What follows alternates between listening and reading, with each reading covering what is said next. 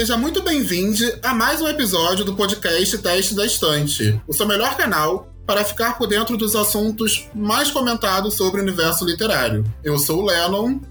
E eu sou o Vini. E no episódio de hoje teremos a book tag RuPaul's Drag Race. Então aumente o som, pois está na hora de balançarmos essa estante. Gente, toda vez que tem convidado, eu fico com muita vergonha de falar. Então aumente o som, está na hora de balançarmos essa estante. eu fico vermelho. Eu fico vermelho. Ai, é difícil, é difícil, é difícil. E com quem estamos aqui hoje, Lennon? Dois convidados. Dois convidados maravilhosos. Eu tava super ansioso pra gravar com eles. É óbvio, minha boca de sacola, eu não consegui me segurar, né, nos episódios ah, anteriores. Mas contar outra, mas contar outra. Se tem um segredo, não conte para o Lennon. Fica a dica aqui, ouvintes. Não, pode contar, pode contar mundo... sim. Ah, pode contar sim, né? Porque você vai contar pro mundo inteiro. Mentira, principalmente fofoqueira só, nem só a Jessie. Mas trouxemos dois convidados aqui hoje. Convidados que eu sei que são apaixonados por RuPaul. A gente vai conversar um pouquinho sobre a nossa relação com, com o RuPaul, como a gente conheceu, como a gente ficou apaixonado. E nosso primeiro convidado é a Madame Agatha Kille. Por favor, se apresente. Ela é uma drag queen, booktuber. E ela é responsável pelo universo Lar da Agatha. Olá, bo... aí eu já ia dar boa noite, gente, porque eu estou aqui, né, bem noturna ela. Mas bom dia, boa tarde, por horário que você estiver ouvindo isso. Ah, queria agradecer aos meninos pelo convite. O meu nome é Madame Agatha Killer, eu sou uma drag queen booktuber, como foi dito. E aí eu misturo arte drag com literatura para fazer resenhas, indicações de livros no meu canal no YouTube, também no Instagram literário. E é isso. Tô empolgadíssima artista maravilhosa. Gente, sério. Obrigado. Sério, só, ve só vejam os vídeos e, e, sigam no Instagram, porque eu fico apaixonada a cada postagem. É incrível demais. Agradeço as views, gente.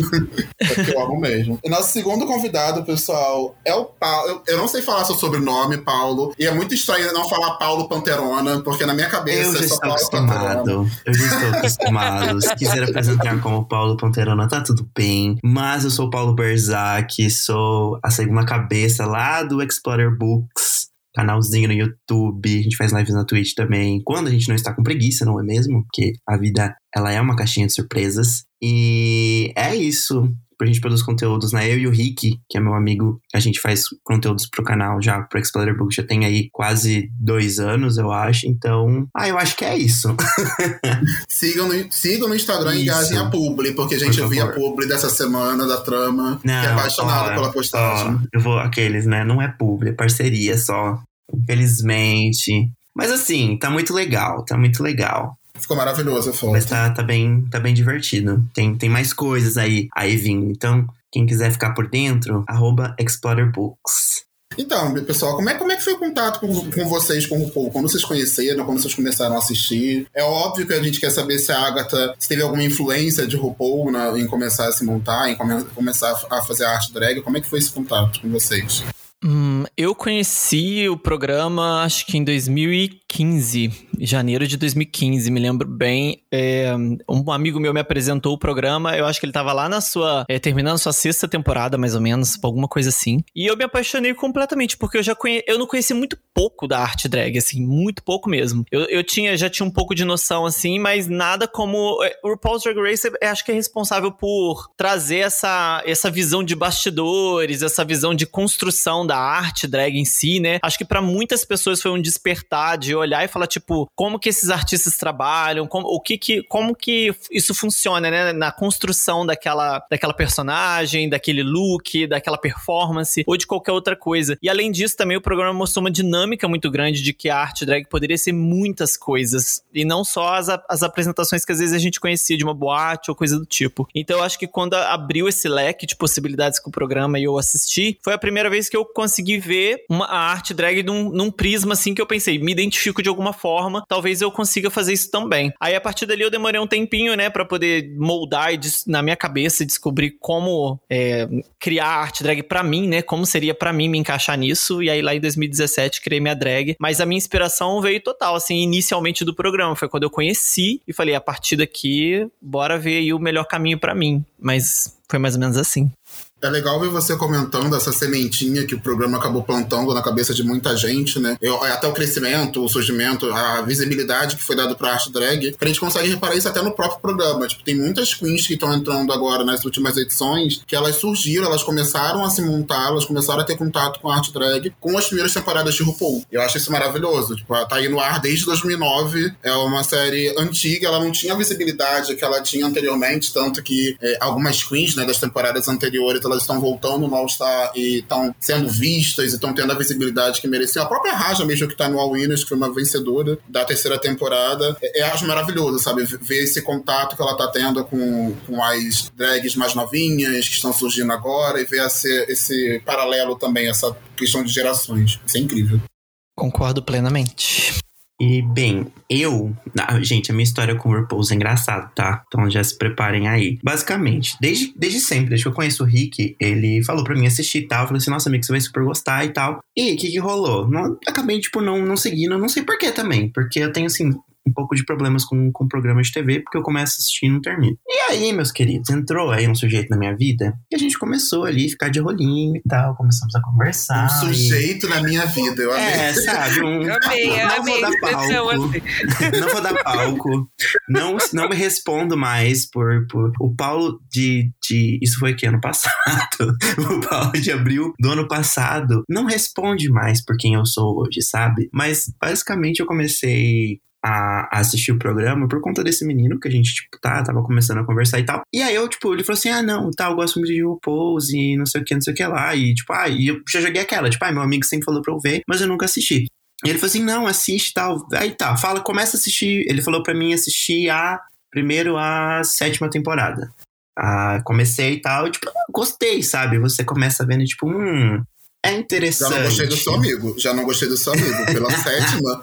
Começar Exatamente, pela começar sétima. pela sétima. Quem recomenda isso? Não assim, tão bem. Mas, enfim, Quem recomenda foi- isso? Começou Foi pelas piores. aleatório. foi aleatório. Eu tenho, a sétima tem um espaçozinho no meu coração, sabe? E aí foi basicamente por isso, sabe? Tal. E a gente assistia muito junto, né? Hoje em dia eu tenho o quê? Traumas. Obrigado pelos mimos, inclusive.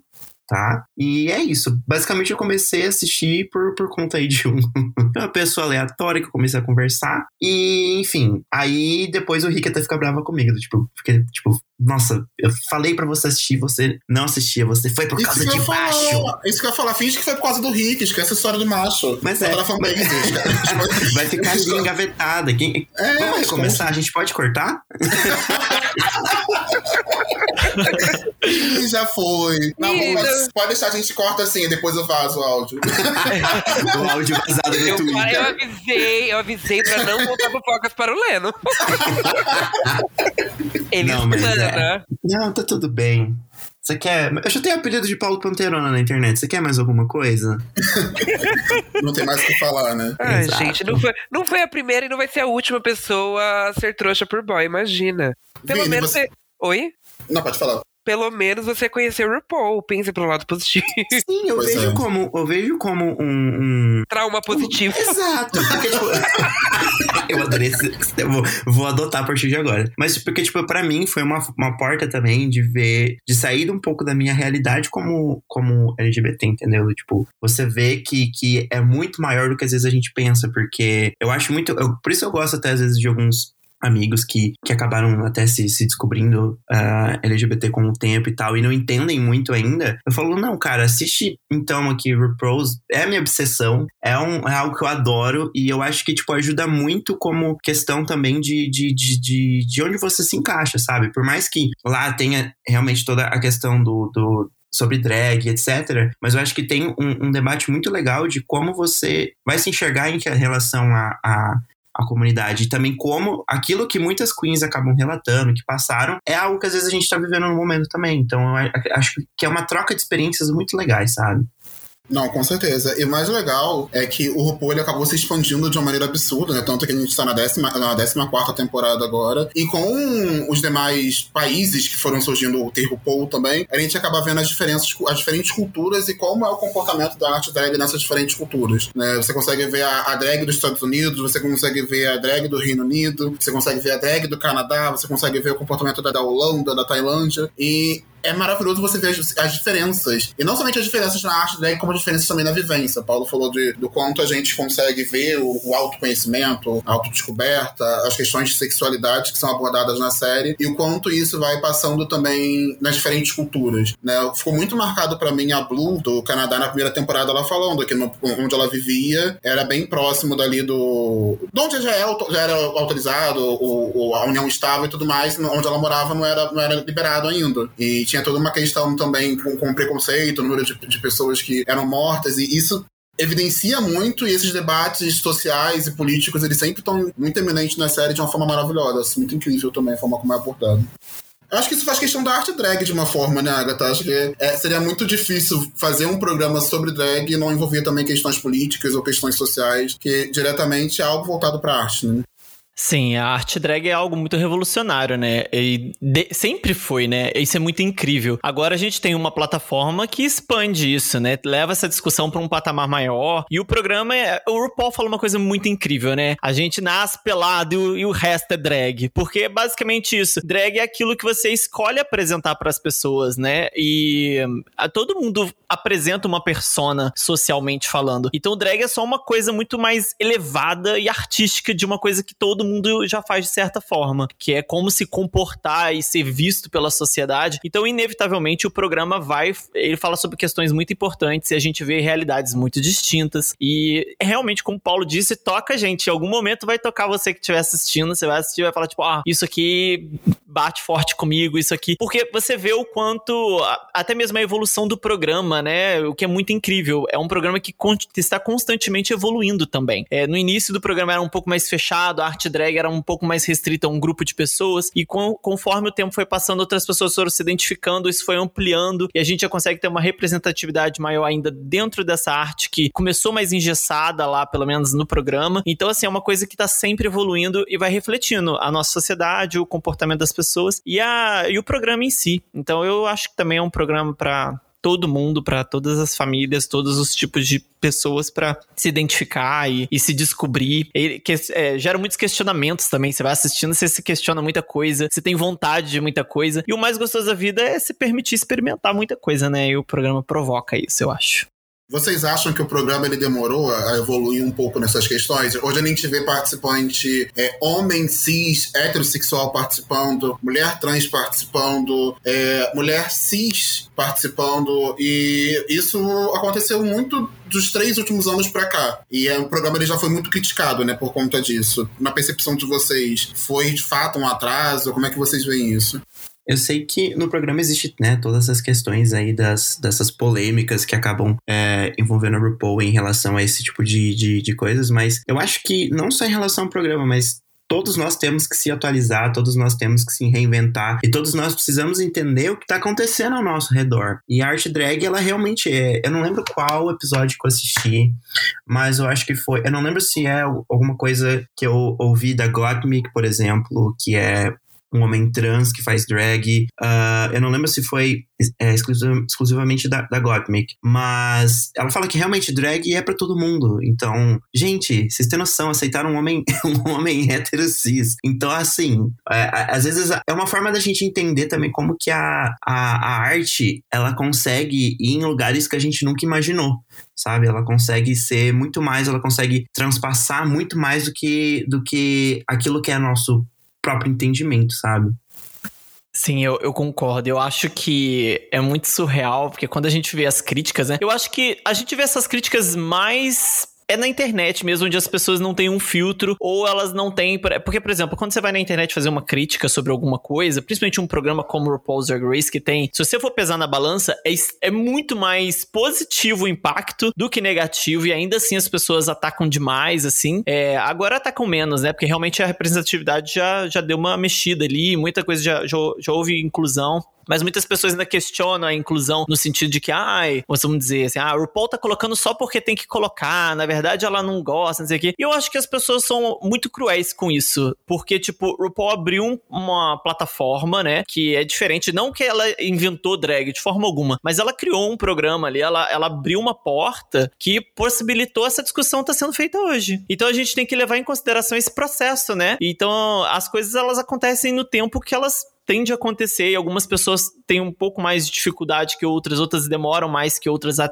a entender, a compreender. E acho que o RuPaul mostra essa evolução e a gente precisa a, acolher isso também. Eu acredito que é muito importante, porque é muito mais benéfico do que danoso um programa como esse. Então acho que o público LGBTQIA+ podia abraçar bastante e acredito que abraça. E a gente vê essas críticas um pouco maiores acho que na internet, porque tem algumas pessoas que estão muito ávidas a, a, cobrar e a atacar e, tipo, a gente precisa celebrar o, o quanto de coisa maravilhosa que vem acontecendo desde então, assim, meu, meu ponto de vista, né? Ah, as pessoas na internet têm a, é, é da gay opinar, né? Já dizia a Duda Delo Russo. Onde tem gay, não tem sossego, né? Não tem sossego. Às vezes o negócio tá bom. E eu sei disso porque eu sou essa. Às vezes eu sou essa pessoa chata, principalmente pra implicar com o Lennon.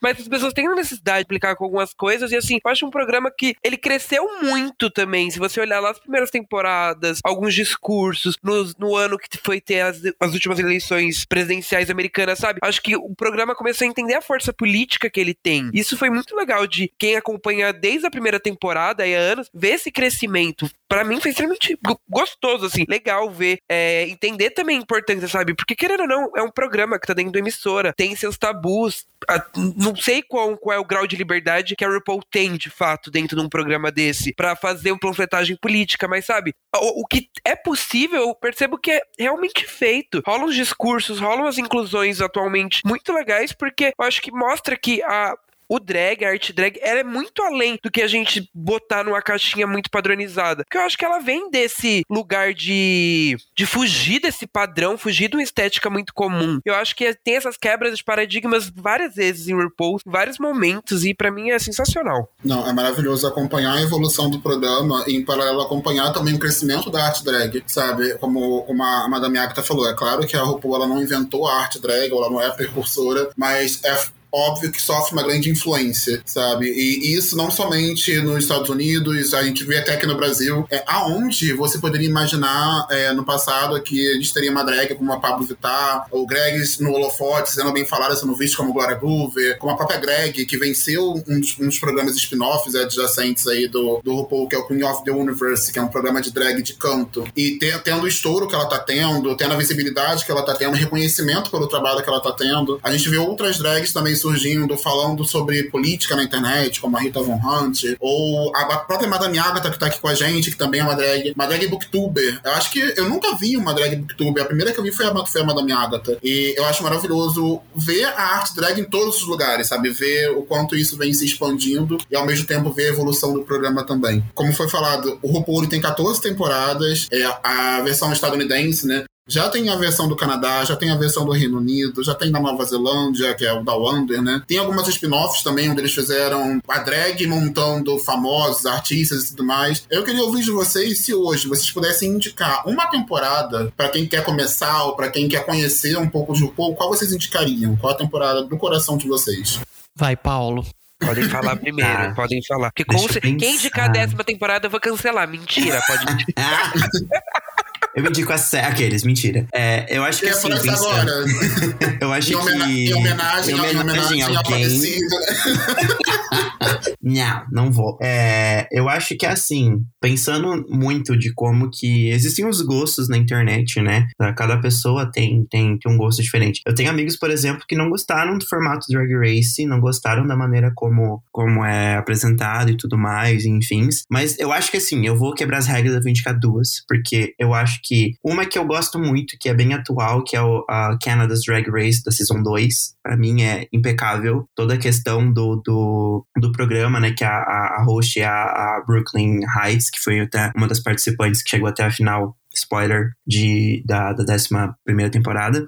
E para quem, tipo, acaba curtindo muito, que eu sei que às vezes é um formato um pouco mais, entre aspas, confortável, é o próprio Queens, é, Queens of the Universe. Porque eu acho que às vezes a galera tem muito mais facilidade de, de, de, de entre aspas, lidar ali com um programa musical do que com uma competição, assim, né? Porque a gente sabe que na competição ali as, as Queens vão com sangue no olho, né? E aí na, na, no Queen of the Universe a gente tem essa, essa, essa ideia aí de, de, de realmente ver um, um pouco mais é, lapidada questões dos talentos e tudo mais. Mas assim, pelo menos para mim é, é umas duas assim que eu acho bem, bem legal para quem quiser ver.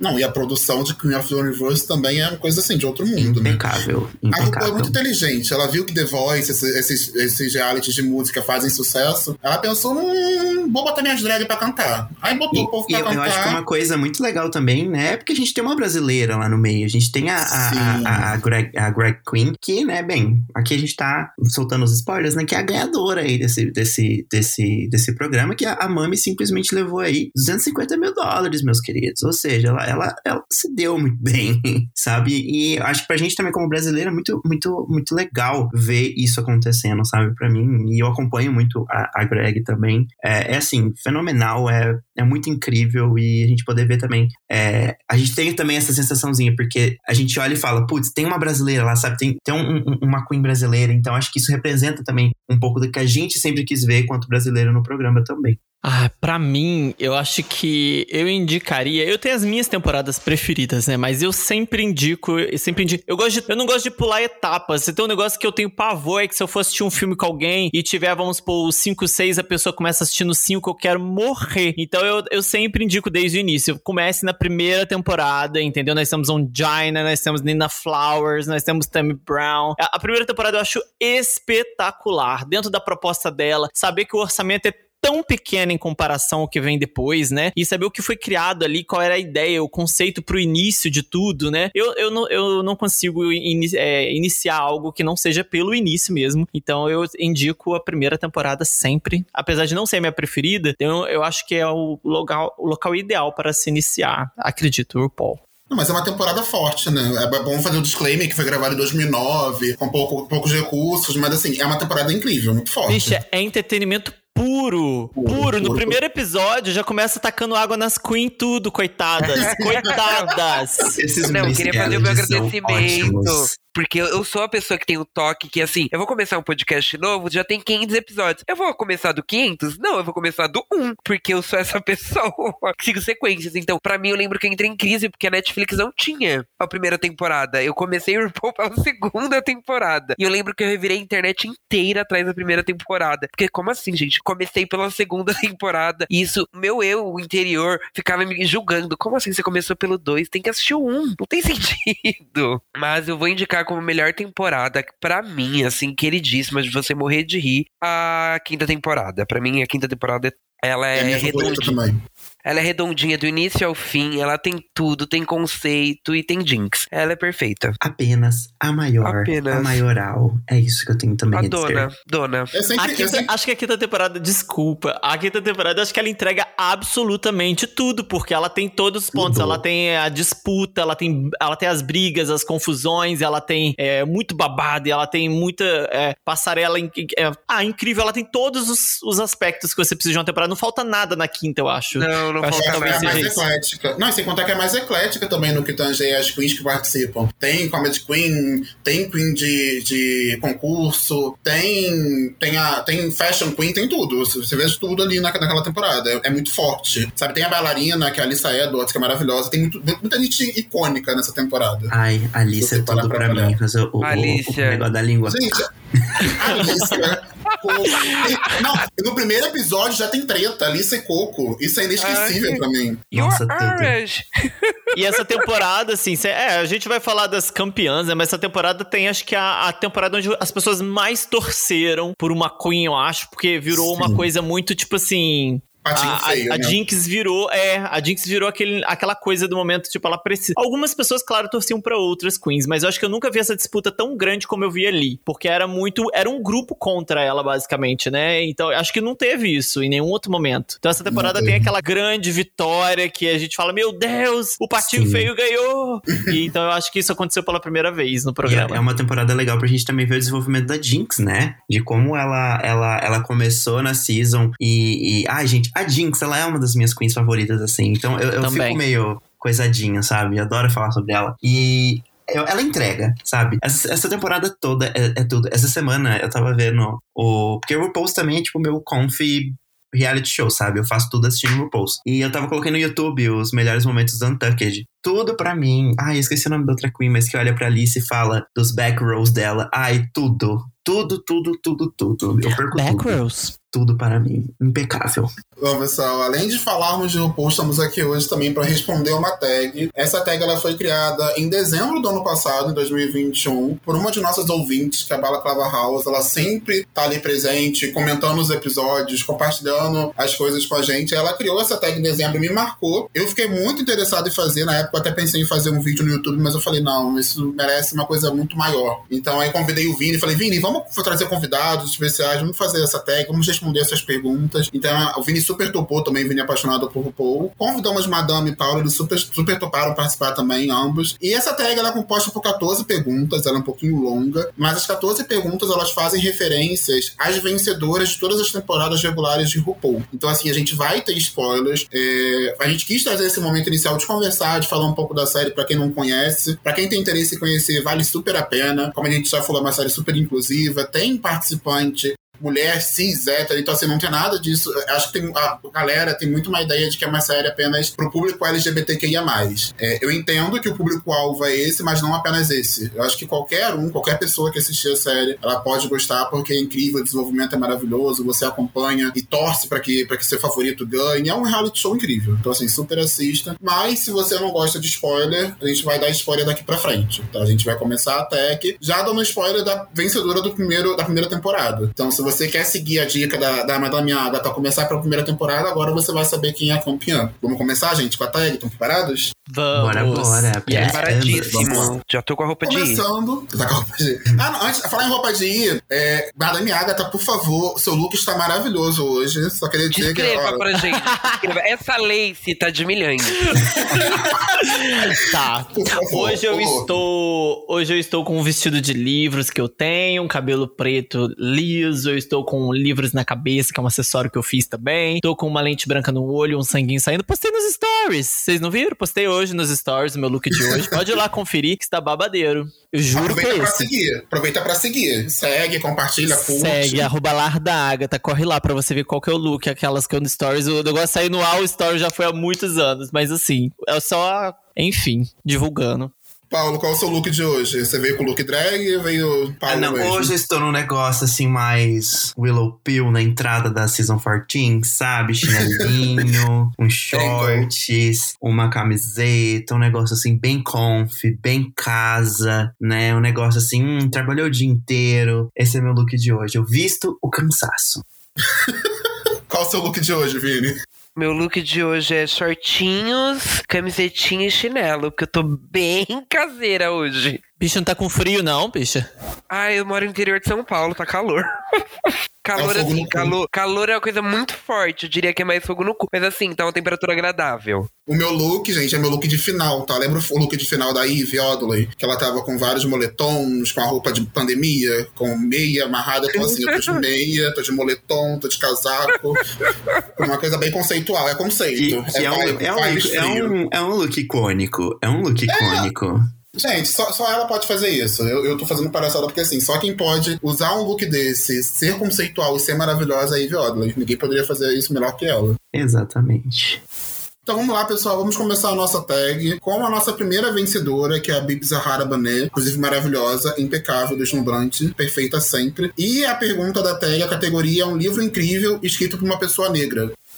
Vamos lá. É, eu coloquei o livro Marcados, do autor Caio Rossan, que é um autor nacional e é um livro que me surpreendeu demais. E eu gosto muito de livros nacionais, eu gosto muito de livro independente. É uma experiência sempre boa, porque assim, nem todos que você lê você fala, meu Deus do céu, melhor livro que eu já li na minha vida. Mas assim, aconteceu de marcados realmente, olha o clichêzona, mas me deixar marcado, porque eu gostei muito, muito, muito do livro, me surpreendeu. O Caio trouxe coisas que eram tinha, tinha como a gente pegar essas referências nacionais no- na obra e era bem legal. A, a obra é um suspense, é bem dentro da minha área. Então acho que Marcados é a primeira coisa que me vem em mente, assim. Apesar de outras obras maravilhosas que eu li, mas Marcados seria a minha indicação. E, e a Bibi é uma, uma das queens mais talentosas, eu acho, a ganhar o, o programa.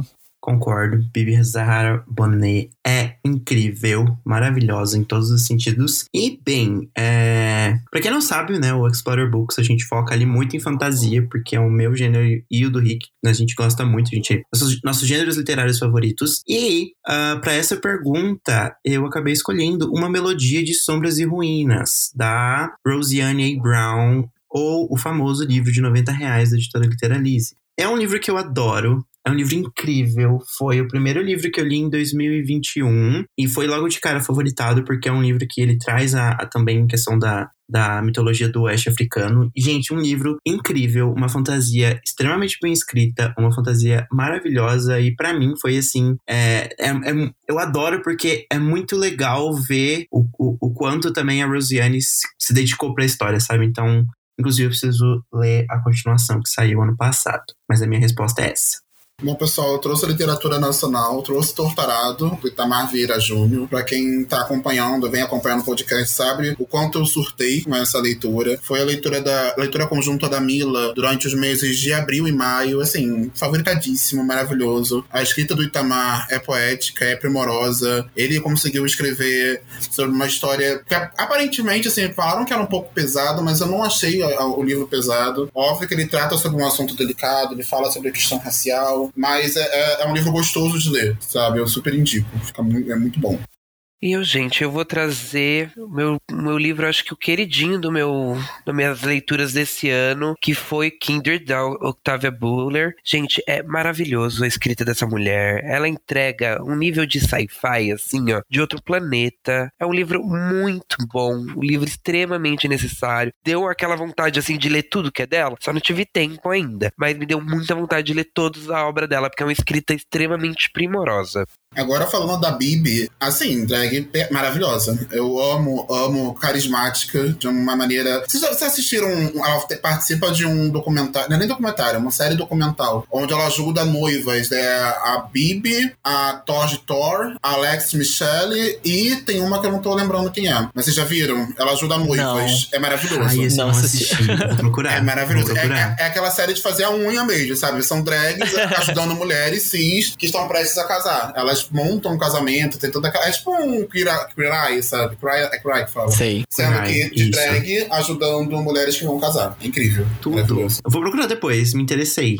Vale super a pena. A Bibi ela é voltou é também no All Star 3, né? Eu achei maravilhoso, porque foi no período em que ela tava sendo um pouco esquecida, foi no momento em que o RuPaul tava ganhando um público, ganhando uma visibilidade, e o RuPaul teve essa sacada de trazer uma vencedora para competir de novo. Eu achei uma sacada legal, sabe? Eu gostei. Eu também gostei, eu também gostei. É uma chance também que ela tem, que ela teve de, de, de mostrar é, porque ela é relevante, sabe? Então, eu sou cadela dessa, dessa drag no, no All Stars 3 também, ela é impecável. E esse resgate é muito importante, né? Como a plataforma cresceu tanto, agora pegar as queens lá das primeiras temporadas e vir colocando como a Sonic também apareceu depois, enfim. Esse resgate delas é muito incrível, porque a gente vê o glow up delas, porque elas trabalhavam numa época com muito pouco orçamento, enfim, a cena era diferente, tudo era muito diferente, né? E hoje elas têm uma arte bem mais refinada para apresentar, então eu acho muito incrível.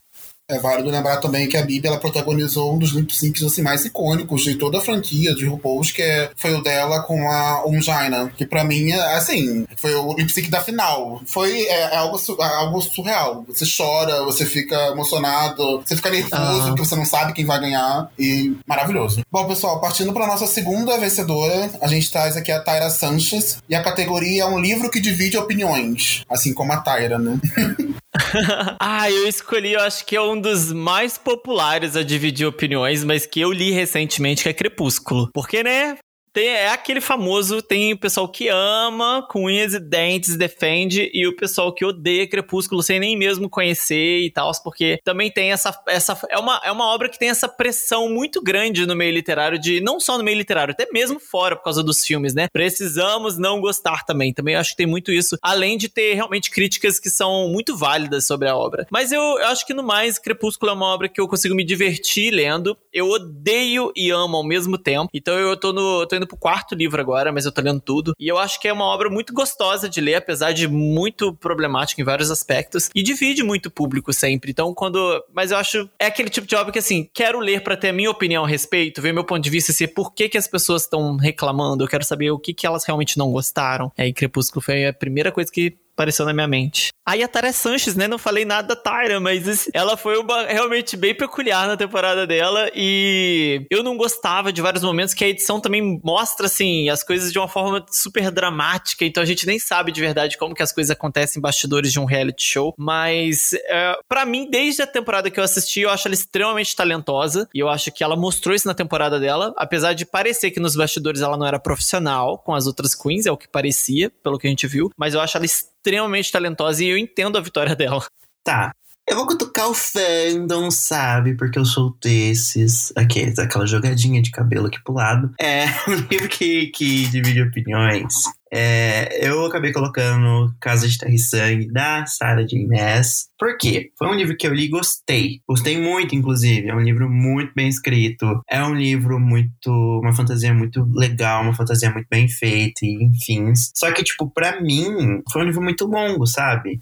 E aí eu fui ler agora até a continuação, o Céu, Casa de Céu e Sopro, e não foi algo que me prendeu, sabe? Não foi algo aí que, que eu consegui. Como eu posso dizer? Não, eu odiei. Porque eu não tava odiando. Mas sabe quando é aquele tipo de leitura que você tá ali lendo e, tipo, meio que você não se importa, sabe? Peço desculpa a todas as pessoas que gostam. Juro que tentei. Tentei duas vezes. Eu li uma vez, li o primeiro, tentei o segundo, mas não foi. Mas enfim, eu acho que é isso, basicamente. Mas se eu fazer, se eu estender mais, depois vai ter gente tacando pedra na minha casa.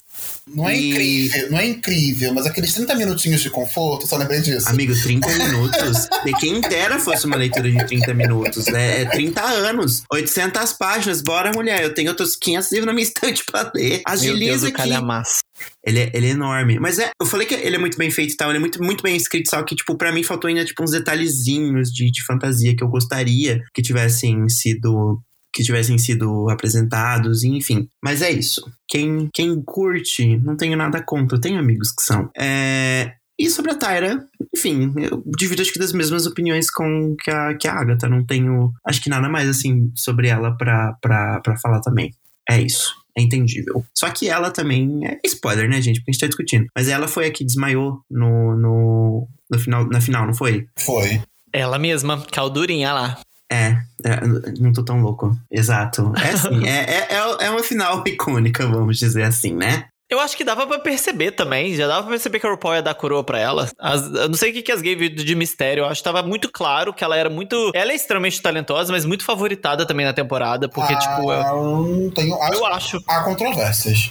Eu tenho essa impressão quando eu assisto. Sei lá, é porque assim, a temporada dela foi a temporada com a Raven, né, gente? Então, assim, a Raven hoje, inclusive, é a maquiadora da RuPaul, vencedora de Emmy e tudo mais. E por mais que ela não tivesse. A, a Raven não teve tantos wins, e o RuPaul tem muito disso, né? Que as temporadas anteriores parecia que os wins conta, contavam. Tipo, a cada. A cada. A cada, venc, é, a cada. Ih, cacete, a cada episódio vencido era como se você estivesse mais próximo da coroa. Hoje a gente sabe que isso não conta muito. O que importa mesmo é o show final, Uhum. né, a apresentação final. Mas a Raven, mesmo tendo poucas, poucas vitórias, ela tava bastante cotada também, até porque a, Tyra, a Tyra é do, do Kant, né? Ela tem nerve, ela tem uniqueness, ela tem talent, mas o carisma, tipo, zero. Eu nunca achei a Gente, Tyra, que eu a Tyra não é assisti. carismática. Eu não gente, tinha para. dúvidas, é, eu tive a mesma impressão, eu não tinha dúvidas que a Tyra ia ganhar, acho sabe? Pra mim era dela. Não, é porque a edição Pelo mostrou talento, a ascensão pelo dela talento, muito mas- incrível, sabe? Ela, ela era escrota no backstage? Ela era escrota no backstage. Sim. Mas o que importa é o palco, e no palco ela entregava.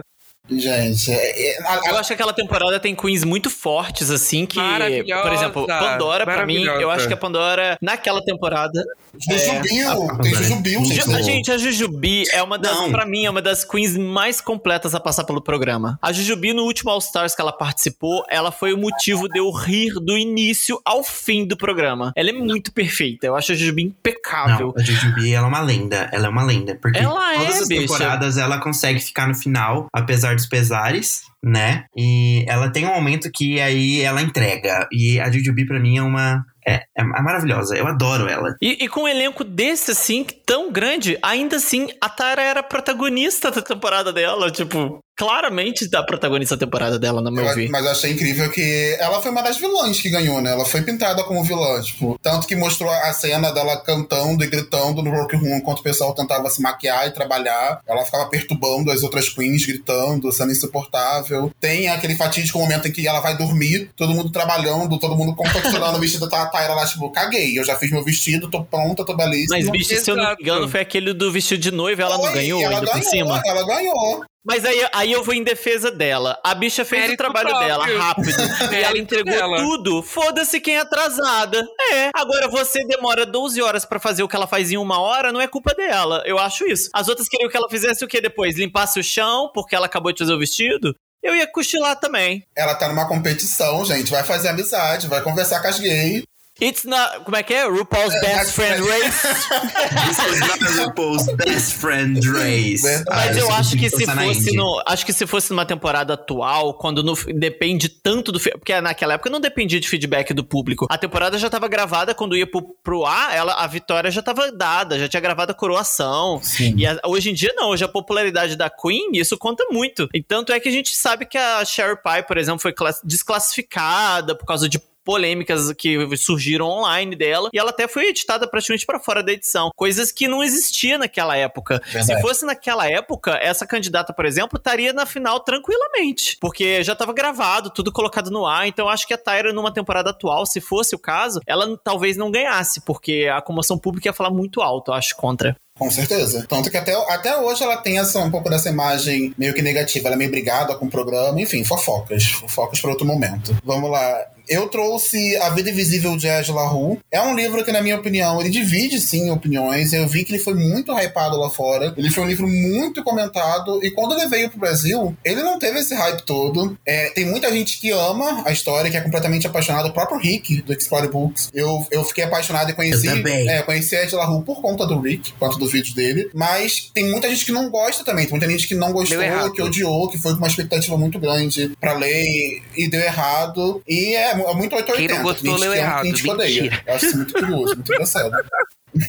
Mas, gente, pra, ele tava bem no meu. Eu não, não tá mais, né? Spoiler, não tá mais. Mas eu tinha colocado ele aqui quando um, um livro que me surpreendeu foi Ed LaRue. Então, assim, positivamente. Eu achei maravilhoso, mas eu entendo. Eu vi muita gente, eu, eu em live lendo Ed LaRue e o pessoal assim, ai, eu não gosto desse livro, ai, eu abandonei esse livro, isso aqui, isso aqui. E eu falei assim, ai, amada, livro da minha vida, por pelo menos enquanto eu tô lendo, ele é o, o livro É, da minha vida. com a Foi Perla que eu vou assim. falar Então, mal dos leitores bem em outro 880. momento pra falar disso, mas É. a grande culpa das pessoas não terem esse problema com, com o Ed LaRue é que todo mundo começou a falar sobre, e todo mundo começou a falar sobre uma fantasia legal, uma fantasia legal. Leitor de fantasia é muito farofento, extremamente chato. E você pega Ed LaRue, é uma fantasia incrível, mas não é farofenta. Não é farofenta, não entrega farofa. Ela entrega uma escrita primorosa, ela entrega uma profundidade muito grande de sentimentos, que coisa que dentro de fantasia é muito raro acontecer. E aí o leitor de fantasia é uma pessoa insuportável. E aí fala que não gostou. Ah, leu errado. Pronto. Eu acho, eu, acho, eu acho maravilhoso que o nosso convidado fala: não, nós somos fãs de fantasia, nós somos leitores de fantasia. O que o Vinícius fala? Não, leitor de fantasia? Tô notando, tá, Eu Vini? tô tô fala. Aqui, ó. Eu tô falando aqui, com ó. local de fala. Porque eu sou um leitor de fantasia também.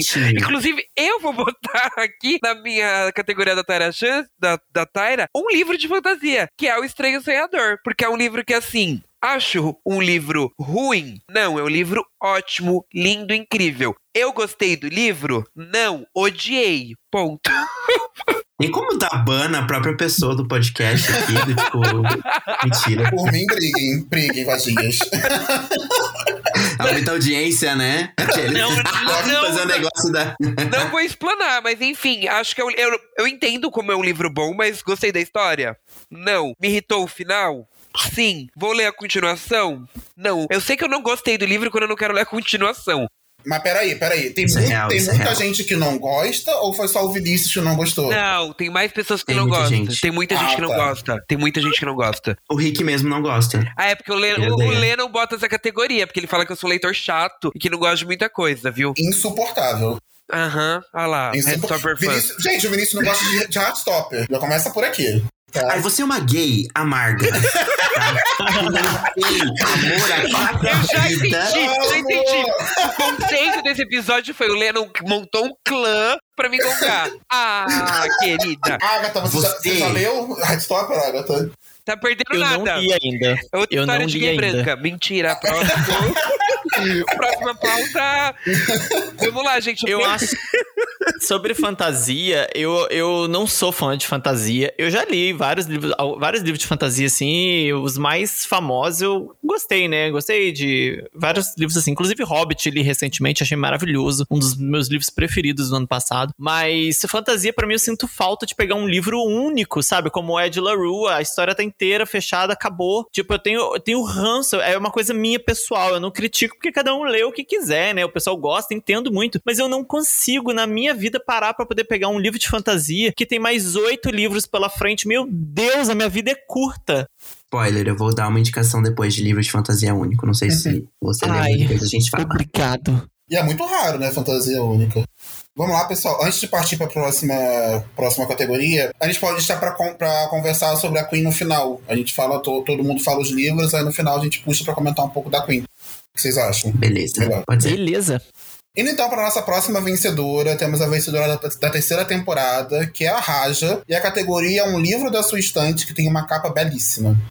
Olha, eu sou uma pessoa que depois que eu leio meus livros, eu dou eles tudo pros outros. Então eu não tenho esse livro na minha estante, mas vou dizer ele assim mesmo, porque ele já passou pela minha estante. E como tudo é bem constante, eu escolhi o Circo Mecânico Tressalt. É Tressalt, Tressalt, não sei como é que pronuncia. É, ele foi lançado pela Dark Side Books e tem uma capa impecável. E eu gosto da primeira edição, mais do que da segunda. Depois eles lançaram a edição nova, capa dura e tal. Mas a primeira edição, que é brochura, é uma coisa mais linda do mundo. E eu comprei ele muito pela capa. Muito pela capa, eu me lembro disso. E eu gostei demais da leitura. Poderia até achar ele no, no, no, anterior, na indicação anterior, porque ele é bem controverso. A maioria das pessoas que eu vejo não gostam dele, uma ou outra só que amam, e eu sou daquelas que amam. Mas o Circo Mecânico tem uma capa maravilhosa.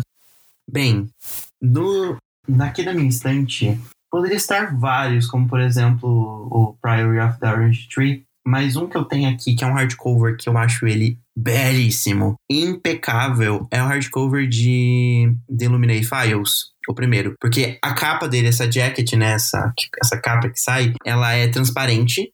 E o próprio livro, ele é todo a capa dele, né, sem, sem essa jacket, ele é todo branco, rabiscado, com como se tivesse marca-texto, pra tampar palavras e tal. Então, para mim, assim, o, o, a beleza gráfica desse livro, linda. Não, mais um exemplo de livro que eu comprei no Impulso. Mas é, é um livro, assim, muito bonito, um livro impecável que você tem vontade de, tipo, pegar, ficar folheando, porque ele é, assim, impecável.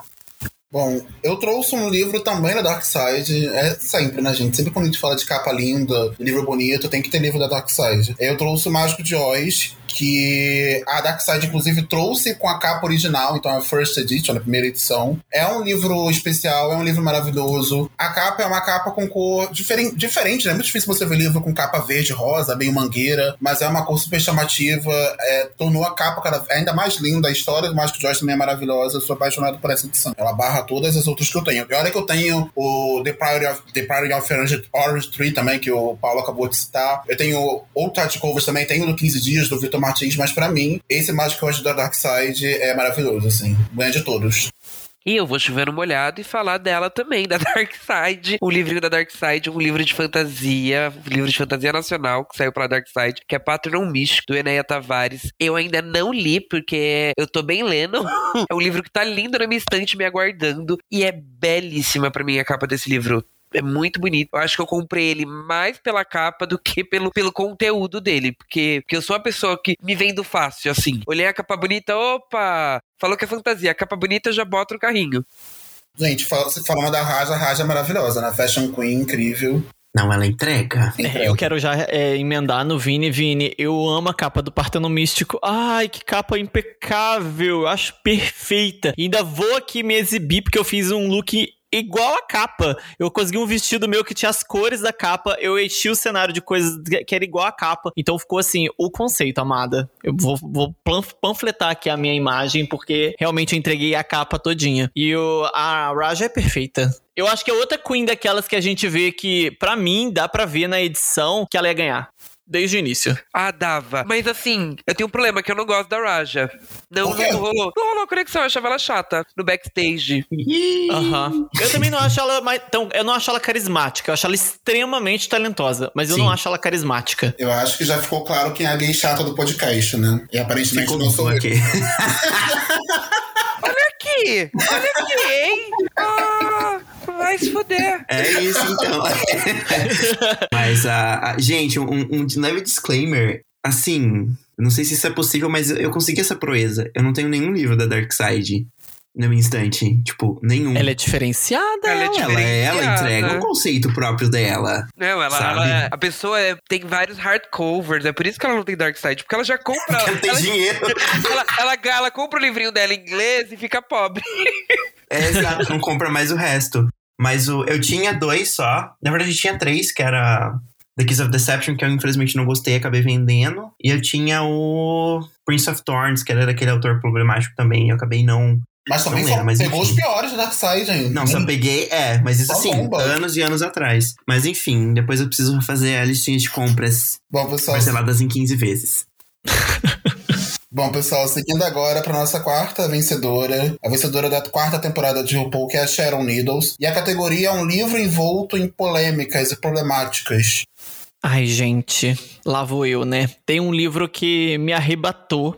Eu amei, amei, amei, amei, amei, assim, incondicionalmente. E é assim, você vai falar a dele na internet, as pessoas vêm pá, pá, pá, em cima, mas são as Brumas de Avalon. Eu amo, amo, amo, amo esse livro. Eu li os quatro no ano passado e fiz um vídeo pra cada um, eu fiz uma resenha específica pra cada um, um look pra cada um também, incorporei uma personagem do livro em cada resenha e eu amei. Só que a história, assim, tem muita coisa bizarra, né? A autora é envolvida em histórias assim horríveis e as pessoas não gostam de, às vezes elas condenam o leitor que gosta do livro X, e aí você fala, ah, não vou entrar nessas, nessas questões. Eu gostei muito do livro, eu levei ele pro meu canal, defendo as minhas resenhas até o último momento, e é um livro que causa muita polêmica na internet. Tem até o, o Paulo tem um vídeo sobre isso, né, o Paulo Hatz, sobre as polêmicas que envolve a autora da- das Brumas de Avalon, né? E, Sim. enfim, é um livro polêmico.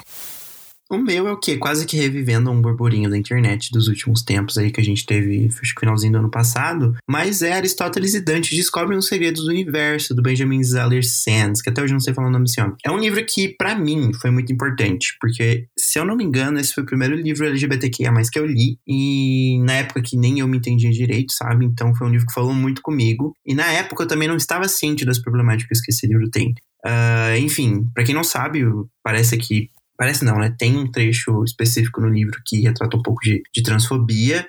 E o autor não se veio a público, não se, não se, não se manifestou, não apresentou ali, né? Não, né? não, não se retratou de forma alguma. E, enfim, é basicamente isso que eu sei, né? Até antes, na, na época que tava aí com essas questões das polêmicas, eu até sabia um pouco mais, mas agora eu tô meio, né? Pagou da memória. Mas é um livro que, assim, foi importante pra mim. É um livro que talvez hoje eu não relia, não, não releria, porque eu não quero apagar essa memória afetiva que eu tenho com ele, sabe? E é um livro que nem a continuação eu li, porque eu não quero de novo manchar essa, essa imagem e essa importância que o livro teve pra mim. Então, aí pra, pra essa pergunta, essa é a minha resposta. Bom, pessoal, eu trouxe um livro que já foi falado algumas vezes aqui no podcast. Ele já é um livro bem conhecido em todo o bookverso, né? Já tem muitas, muitos vlogs de pessoas chorando horrores né, desse livro. E eu tô falando de Uma Vida Pequena, da Hania Nagai. E nunca consigo falar o nome dela. Hana, Hania Inagihara. Inagaihara, sei lá como é que fala. E é um livro muito comentado. Ele, ele é muito hypado. E hypado no sentido de toda a problemática que envolve, é, por ele ser um livro pesado, cheio de gatilho, pelo posicionamento da autora com relação à necessidade de ter gatilho em livros, pelo posicionamento da autora também com relação à saúde mental, com, com a cuidados através de terapia. Então, assim, tem toda essa problemática. É um livro que eu ainda não li, mas eu tenho muita vontade de ler. Para quem acompanha o podcast sabe que eu estou aguardando o momento em que eu me sinta confortável para fazer a leitura igual o Jeff fez. O Jeff leu esse livro recentemente, ele falou que ele conseguiu é, não, não, não que não imergir tanto na história, porque desde o começo ele leu com essa ideia, com essa lupa de que eu preciso ver essa história de cima, sabe? Eu não, não preciso imergir e entrar de cabeça, porque isso pode me afetar de alguma forma. Isso de alguma forma poderia ter afetado a experiência de leitura dele, né? Mas ele mesmo falou que não afetou, então eu pretendo ler com todo cuidado. É uma leitura que muitas pessoas não indicam, então assim, sempre quando eu falo desse livro, eu sempre relembro, por favor, vejam os gatilhos que o livro tem, porque dizem que é um livro pesado, que não é um livro leve, não é um livro que as pessoas indicam, mas pretendo ler e depois eu compartilho com vocês o que, que eu achei, como é que foi a minha experiência. Gente, eu vou trazer o quê? Eu vou ser o orgulho da Laura Rubianes hoje e vou trazer um livrinho da Corro, livrinho da Colin Hoover. É assim que acaba. Tem 30 milhões de gatilhos nesse livro, mas eu acho um livro incrível. É primorosa a ideia desse livro. Primorosa é a palavra do dia hoje, gente. A terceira vez que eu tô usando é sobre isso. E eu acho um livro muito bom muitas polêmicas, fala sobre violência doméstica, fala sobre violência contra mulheres, tem suas problemáticas, não são poucas, né? Afinal, a gente tá falando sobre Colin Hoover, ela, ela quer, vai querer fazer você desidratar ali, mas é um livro muito bom. É um livro que, no final, o aspecto final, a somatória é positiva. A Agatha comentou no, no, logo no início, né? Mas é válido lembrar que todos esses autores que foram citados aqui pela gente, é bem curioso isso. Tem vídeo no canal do Paulo Hatz. Ele tem um quadro específico onde ele fala sobre polêmica dos autores, onde ele conta, explica tudo direitinho. Tem vídeo falando sobre a autora das Brumas de Ávalo, que foi indicado pela Agatha. Tem vídeo falando sobre o autor de Aristóteles e Dantes, que o Paulo falou. Tem da Rani Nagayara, que eu falei. E tem da Colin Hoover também. Então, se você ficou curioso, quer saber mais dessas polêmicas, eu vou deixar linkado o o link do canal do Paulo Haas, para quem não conhece. É só vocês pesquisarem lá, vou ver se eu consigo gerar o link da pasta específica desse quadro dele de polêmicas. Eu vou deixar linkado aqui para vocês visitarem lá também. É muito bacana. E assim, eu super confio no trabalho que ele faz de pesquisa, ele lê vários artigos em inglês, então são, é uma fonte confiável. Então vocês podem confiar e conhecer por lá. Falando de Sharon Needle, gente, eu, eu foi uma grande decepção para mim. Eu gostava tanto, eu achava a Sharon tão talentosa. Eu acho a Sharon tão, muito talentosa, sabe? Mas depois de ver as polêmicas em que ela estava envolvida, de vê-la com roupa é, com a suástica, é, aquilo me, me, quebrou de uma certa forma. Qual é a visão para vocês assim, da Sharon? Eu, na, durante a season dela, eu, gostei, eu gostava muito dela, gostava muito do que ela sempre se, né, tinha se proposto a mostrar. Só que conforme você vai descobrindo, acho que mais as pessoas, a gente vai acabando se decepcionando, né? E infelizmente, assim, é uma quebra de. de, de como posso dizer? Do, tipo, você gosta muito da pessoa e você leva aquele baque, né? De, de como que a pessoa é, aí na, na vida real, e acho que isso acaba refletindo um pouco. Que é muito triste, realzão, com, com todas essas, essas polêmicas que, que ela acabou aí se envolvendo, mas, enfim, né? Não, não, não daremos palco para ela. Ai, é isso. O caso da Cheryl é bem complicado, né?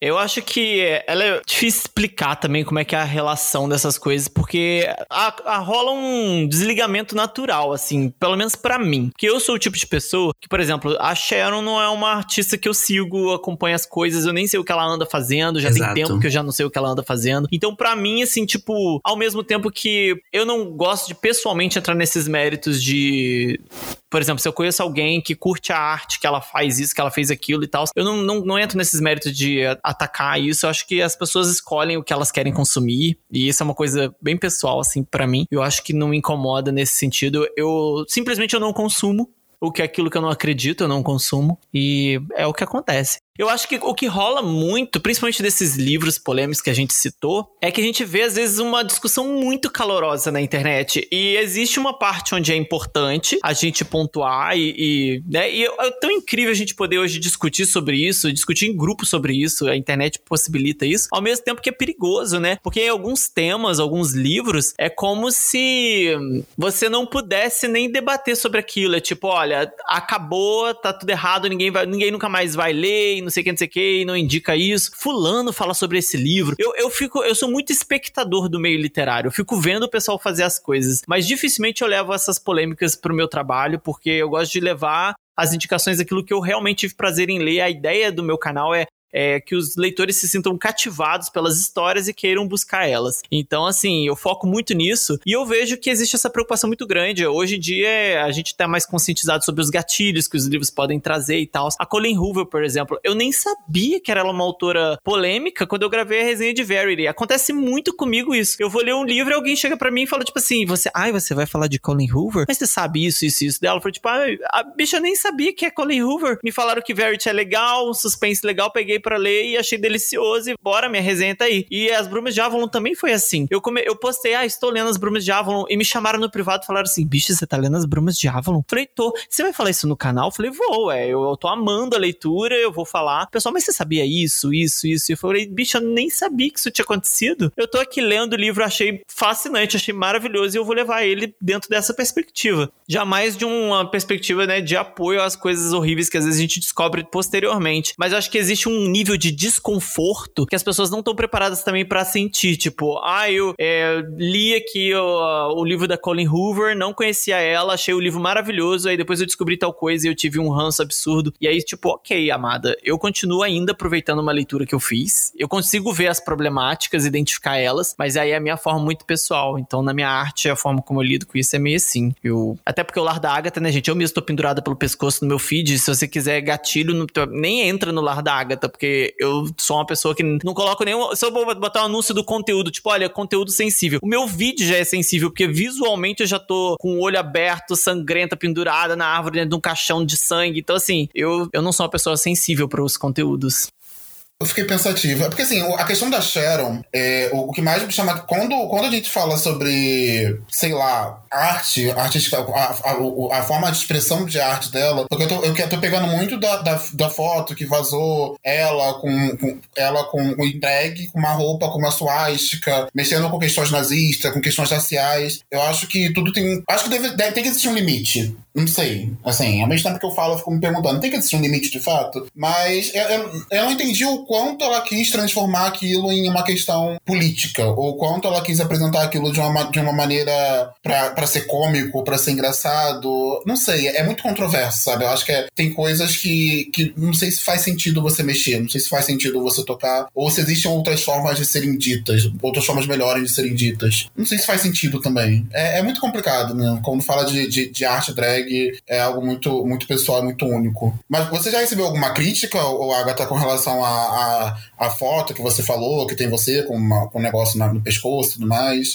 Olha, a Sharon especificamente, eu nem sei o que foi que aconteceu. Eu sei que as pessoas já comentaram que ela tinha essa esse viés nazista que ela apresentou e eu achei repulsivo porque claramente eu acho que esse negócio que você falou do limite, claro tem existe esse limite, porque a gente tá falando assim, tem a arte que pode ser provocadora, que pode ser isso, pode ser aquilo e tem aquilo que às vezes a pessoa quer representar de fato. E eu acho que foi um, um caso diferente aí, não era uma questão artística, pelo que eu pude ver. Mas não vou me aprofundar porque eu realmente realmente não tenho base para me aprofundar no caso dela. Sobre agora, assim, gatilhos e tal, que é o que é mais no, no lar da Agatha, eu acho que faz parte do conceito da minha drag justamente a parte mais violenta. Eu sempre apresentei a Agatha, sempre não, conduzi a Agatha para se tornar uma, uma persona drag que é a Lady Killer, né? Ela é assassina de homens e tal. Então, essa vibe é muito, permeia muito no meu canal. Então, eu acho que quando aconteceu de eu colocar algumas coisas assim, houve plataforma. O, o Instagram já tirou foto minha. Essa minha do enforcamento, teve um vídeo meu do enforcamento que eu fiz, o enforcamento da Agatha, que ela teria sido, a minha drag, né, teria sido enforcada por ter matado os maridos. Isso no Halloween, né? Era Halloween, eu queria e ó, eu ainda vou fazer coisas mais macabras no Halloween, se a, se a deusa permitir. Então, assim, são cenas que às vezes a, a mais é a plataforma que não permite colocar. O Instagram já bloqueou conteúdo meu, o Twitter já bloqueou também, e às vezes eu tava, tipo, super ansioso pra poder colocar aquilo no ar e não foi. Às vezes existem pessoas que pedem para eu colocar anúncio de, ai, põe anúncio anúncio de gatilho disso, disso, disso, aquilo no seu vídeo. Falei, beleza, posso colocar. Mas eu acho mais fácil eu já colocar no meu perfil. Porque a pessoa que vai seguir o lar da Agatha, ela precisa estar ciente de que isso faz parte do meu conteúdo. Meu conteúdo é violento e ele tem essa premissa. Então, se, se você quer acompanhar o lar da Agatha, isso já precisa estar ciente para você. Você precisa saber que provavelmente você vai ser. Você vai ver, tem, tem foto minha com as tripas para fora e coisas do tipo. E é o que eu é a minha pegada. Eu amo horror, terror. É uma pegada que eu gosto demais. E às vezes as pessoas me pedem para poder colocar gatilho nisso. Às vezes eu tô fazendo live na Twitch e aí entra esses assuntos e fala assim, que vem alguém no privado e fala, bicha, você tá falando disso, disso, daquilo. É melhor você falar um, gatilho, um anunciar um gatilho. e falou, bicha, a minha live já é anunciada então como um gatilho. Já é para maiores de 18, já é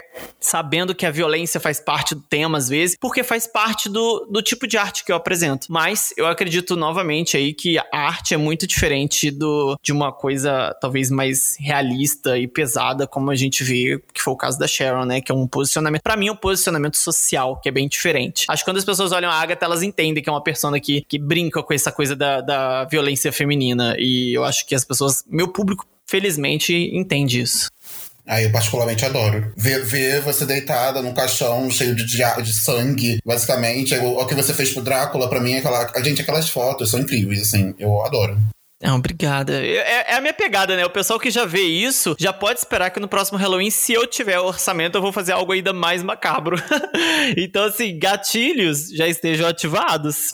Vamos lá, pessoal. Seguindo para nossa quinta vencedora da quinta temporada, que é a Jinx Monsoon, maravilhosa, incrível. Não preciso nem falar com a minha drag favorita, né? Mas Jinx Monsoon, acima dela, ninguém nem Deus, Deus tá abaixo, inclusive. A categoria é um livro que você não botava tanta fé, mas que se surpreendeu.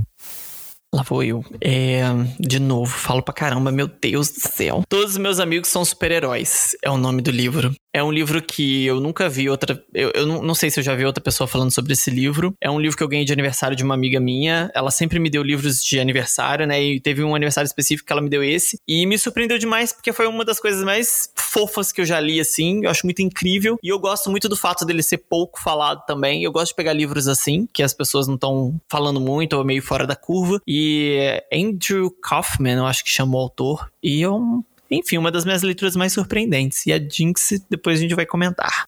Essa quinta pergunta, eu acabei escolhendo um eizinho, olha só, para dar aí um pouco da uma, leveza das fantasias, que foi o livro Rádio Silêncio da Alice Oseman, da que é a autora de Heartstopper, que o Vini já declarou que odeia, né? Mas eu só quero realçar isso aqui. e. Eu não odeio, gente, eu só não gosto. As pessoas são sorry. Vocês vão achar que eu Mas... sou um hater. Não sou hater, às vezes.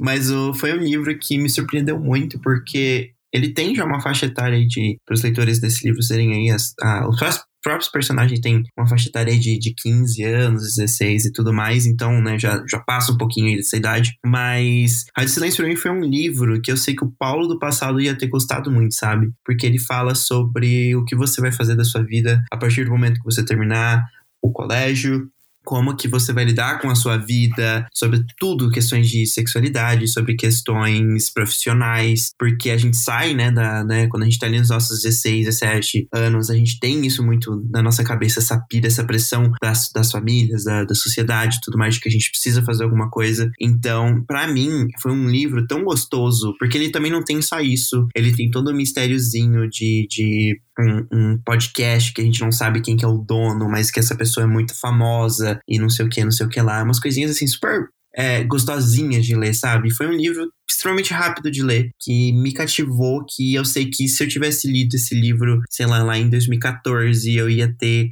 simplesmente adorado, ia, ia ter me ajudado muito, sabe? Então, foi um livro que eu não esperava tanto, mas que quando chegou ali, ele simplesmente me surpreendeu demais. Acho que é isso. Para essa categoria, pessoal, eu trouxe um livro que já foi citado aqui pelo Vini, que é o É Assim Que Acaba, da Colin Hoover. Quando eu resolvi fazer essa leitura, foi meu primeiro contato com a autora. Eu já tinha conhecimento das problemáticas que envolviam a autora. É, eu já esperava um livro onde eu não teria tantas reviravoltas, que seria mais um, uma leitura básica para ser feita. Eu não tinha muita expectativa, não esperava nada, na verdade. Eu só fui ler para saber qual era da autora, mais para ter o primeiro contato, né, e conhecer um pouquinho. E eu me surpreendi positivamente sabe? É, eu acho que ela, a Colin Hoover entregou tudo o que ela se propôs a fazer, não é assim que acaba. Ela conseguiu trazer uma temática muito delicada e muito importante de ser conversada, de ser falado sobre, que é a violência doméstica, a violência contra a mulher, de uma maneira primorosa. É, eu digo primorosa que foge um pouco do que costuma se ver sobre esse tema, ou foge-se um pouco. Você não vê um quebrando tabu, você não vê um, uma questão de, de levantar a pauta como se fosse querendo militar, é uma coisa muito mais leve e de um ponto de vista que muitas vezes não é mostrado, sabe? E, e sem uma maneira romantizada. Eu fiquei muito preocupado de ter um tipo de romantização, mas não teve. E eu gostei muito dessa que acaba, então me surpreendi bastante e eu resolvi trazê-la aqui para essa categoria. E eu, gente, eu trouxe um livrito para mim, assim, tudo. Como sou leitor de fantasia, não tô só falando mal da galera ler fantasia, eu leio bastante fantasia também. Desculpa. É, eu vou trazer um livro de fantasia nacional, que é Para Onde Vão as Sombras, da Jadina Alana. É um livro delicioso, uma fantasia nacional que eu engoli de tão bom que o livro era, assim, sensacional. A ambientação do livro é boa, a história é 10 de 10. Eu só não sei se ele é um livro único, mas enfim, a história é bem fechada, não precisa continuar se não quiser. não precisa ler 30 livros. É bem gostoso o livro, muito inteligente e maravilhoso, maravilhoso. E a Jinx Monsoon, gente, Queen das Queens, né? Não preciso nem dizer mais nada. A maior de todas. Sim, eu acho que ela é a preferida de todo mundo aqui. Sim, porque quem não gosta Sim. da Jinx, a gente não chama. Nem a gente. A, a Jinx é uma das minhas preferidas. Eu, eu não sei se eu consigo escolher uma única preferida, mas É. a Jinx seria, talvez. É, É, é, ela Jinx- foi por muito tempo. Eu acho que ela dividiu o pódio ali pra mim quando a Bob chegou, que a Bob é uma das minhas Isso, preferidas. Exato, eu Sim. tenho o mesmo sentimento. Nada acima da, nada acima da Jinx, aí foi chegando outras. Mas assim, Sim. A Jinx é o primeiro grande amor de Drag Race pra mim. com certeza. Com certeza. Vou até dar uma Eu acho que a trajetória é tão aqui, ó. engraçada. É tão engraçado porque você nem lembra da Jinx no começo da temporada. Você não lembra. Ela passa muito despercebida Não, ela no início. dormiu a temporada. Ela tá uma jornada. Sim. A gente só lembra dela por causa dessa, dessa. Eu esqueci o nome da doença. Narcolepsia. Isso. Que, pra quem não sabe, é um tipo de doença que você dorme do nada, sabe? Tanto que tem uns episódios que ela tá é, conversando, né, na, na, na parte ali dos confessionários ali e tal, e ela simplesmente dorme. E é isso. Uma vibe. Eu amo, eu amo a ideia de que ela, ela simplesmente vai em, ah, em ascensão, assim, na temporada dela. Ela vai conquistando, conquistando, e quando vê no final era inevitável. Tipo, o resto, as outras queens são extremamente talentosas. Ela tava, acho que, num dos top 4 mais poderosos, assim, eu Hum. acho. Ela enfrentou um dos top 3 mais da- das concorrentes era- mais pesadas, assim. Alaska Era Tox. Alaska, Alaska é. e a, ela conseguiu desbancar a Detox, né? Uhum. Sim. Do, do, E a de entrar no, no, no pódio. E ficou ela, a Roxy e a, e a Alaska na final. Se- Alaska é tipo uma daquelas drags, na minha opinião, que ela, ela entrega absolutamente tudo. Não Sim. falta absolutamente Sim. nada pra Alaska, assim, na minha opinião. Então ali é- já, ela já tinha um nível muito bom ali, mas ainda assim não tinha como ganhar da Jinx. A Jinx era extremamente especial. O carisma da Jinx é transcendente, assim, eu acho. Mas Sim. meu gostinho. Então, a Alaska é a queen favorita do Patrick, do nosso editor. E fofoca dos bastidores que nunca foi validada, que a gente não sabe se é verdade ou não. Mas vocês já se depararam pela internet aí com a fofoca de que o Absolute, que é- era patrocinador do RuPaul há um tempo atrás, é, eles queriam porque queriam que a Roxy ganhasse a temporada, porque quem ganhou a temporada ganhou uma propaganda, né? A- a- o Absolute fez a propaganda com a Queen. E eles queriam que a Roxy ganhasse, porque a Roxy era fashion queen, era maravilhosa, servia looks incríveis e tinha muito mais a cara da, da bebida. Sendo que a RuPaul cagou e falou, tipo, não, não vai ser a Roxy que vai ganhar, vai ser a, a, a Jinx. A Jinx fez o comercial e depois, no, na outra temporada, a Absolute cortou o patrocínio. Caramba. Vocês Bom, o, que, dela? o que chegou já até mim foi quase essa mesma versão, só que com uma outra, uma outra coisa. Foi que isso já acontecia desde a da Season 4, que foi que a Absolute queria que a Chad Ganhasse, e que não, né? Acabou sendo a, a, a Shannon. Inclusive, eu adoro a, a, a Chad, que a Chad é maravilhosa. Aí foi por causa disso que meio que surgiu o formato do, do All Stars. Porque aí, logo depois, a, a RuPaul trouxe de volta, e tanto que foi, vamos dizer assim, muito fácil aí, entre aspas, pra, pra Chad ter ganhado o All Stars 1. Então, essa foi a versão que eu ouvi. Não sabia dessa, dessa outra parte com a questão de terem cortado a logo depois. Mas faz sentido, porque logo depois dessa season mesmo não tem mais nenhum anúncio da Absolute. É, gente, é assim, fonte internet, então não, Exato, fonte vozes. não, não sabemos se é Aquele confiável. meme, aquele meme, fontes, não foi preciso. Não foi preciso. Fonte, voz da cabeça das gays. As gays tiraram isso não sei da onde, de algum Reddit da vida. Gay gosta Teoria da conspiração, né? Bom, pessoal, seguindo então para nossa próxima vencedora, estamos falando agora da sexta temporada, que foi a maravilhosa Bianca Del Rio. E a categoria é um livro sensacional do início ao fim. Eu escolhi o Oceano no Fim do Caminho, do Neil Gaiman. Porque quem já leu sabe por quê. Aquela. É um livro extremamente emocionante, cativante, rápido de ler. E eu acho que quando você, durante a leitura e principalmente depois que você conclui, é aquele livro que você fica parado assim. Só sentindo depois que foi isso que eu li, mano. Eu, eu, eu fiquei assim com esse livro. E aí eu reli ele no ano passado e a experiência foi ainda melhor reler ele. E parece que é aquele tipo de livro que quanto mais velho você fica, melhor é reler ele, porque ele fala justamente de uma pessoa que volta lá, que volta na infância de uma pessoa, né? Então isso mexe muito com a gente, você voltar também no seu eu lá atrás. Isso, isso pelo menos mexe comigo, tem uma magia ali naquele livro e eu escolhi ele por isso. O livro que eu escolhi para representar a Bianca foi o livro A Herança de Orquídea Divina, da Zoraida Cordova. Cordova. Ah, é um livro que, é, inclusive, é um lançamento da Galera Record agora. ah, recentemente. Só que eu li esses tempos porque eu tava assistindo, eu assisti um vídeo da Tami em que ela indicava e ela falou uma coisa que me pegou muito, que era se você gostou de. É, que esse livro, basicamente, ele tinha. Parecia um encanto o filme da Disney, sabe? Encanto, só que pra mais velho, sabe? Talvez, tipo, aquilo que Encanto deveria ser e não foi. Eu adoro Encanto, inclusive. Eu assisti duas vezes e chorei igual um condenado as duas. Mas esse livro, ele tem um quesinho a mais da fantasia. Ele tem um quesinho, assim, do tipo, é, de mistério. Você quer entender tudo que tá acontecendo. E foi um livro, assim, que eu, eu escutei em audiobook e eu não conseguia pausar o audiobook, porque era absolutamente incrível. Então, fica aí também como, como é, uma recomendação. Que eu acho que, inclusive, é fantasia única, se eu não estou enganado. Bom, pessoal, eu trouxe para essa categoria O Cidade nas Nuvens, do Anthony Doerr. É um lançamento desse ano agora, ele saiu pela Intrínseca. Para quem já acompanha o podcast, no dia 6 agora de junho, saiu um episódio em que eu gravei com o GF, com o Thiago Dentinho, com a Ana Virginia Pinheiro, que foi a chefe das, sessões de obras raras da Biblioteca Nacional, onde a gente comentou, a gente resenhou Cidade nas Nuvens, e eu trouxe esse, esses convidados de peso para a gente poder falar um pouco, refletir um pouco sobre a importância desse livro, que esse livro fala sobre a importância das histórias, a importância dos bibliotecários bibliotecários, ele é destinado aos bibliotecários, né? Uma forma de agradecimento do autor foi para os bibliotecários. É, o livro é incrível, gente. Assim, eu sou suspeito para falar, eu tô panfletando esse livro desde o momento em que eu li. Até agora segue sendo a melhor leitura desse ano. É um livro de fantasia, sendo que não, não, é uma fantasia. É, né, é uma fantasia diferente das fantasias contemporâneas. Ele é uma fantasia um pouco mais histórica. É, é, incrível. São cinco personagens, você vai acompanhar a história deles. Em algum momento, em algum ponto, vai ter algo que vai mostrar que há uma correlação entre a história, a história desses personagens, inclusive do próprio livro que você está lendo também. É um calhamaço, mas a leitura é super fluida, porque tem páginas, várias páginas em branco.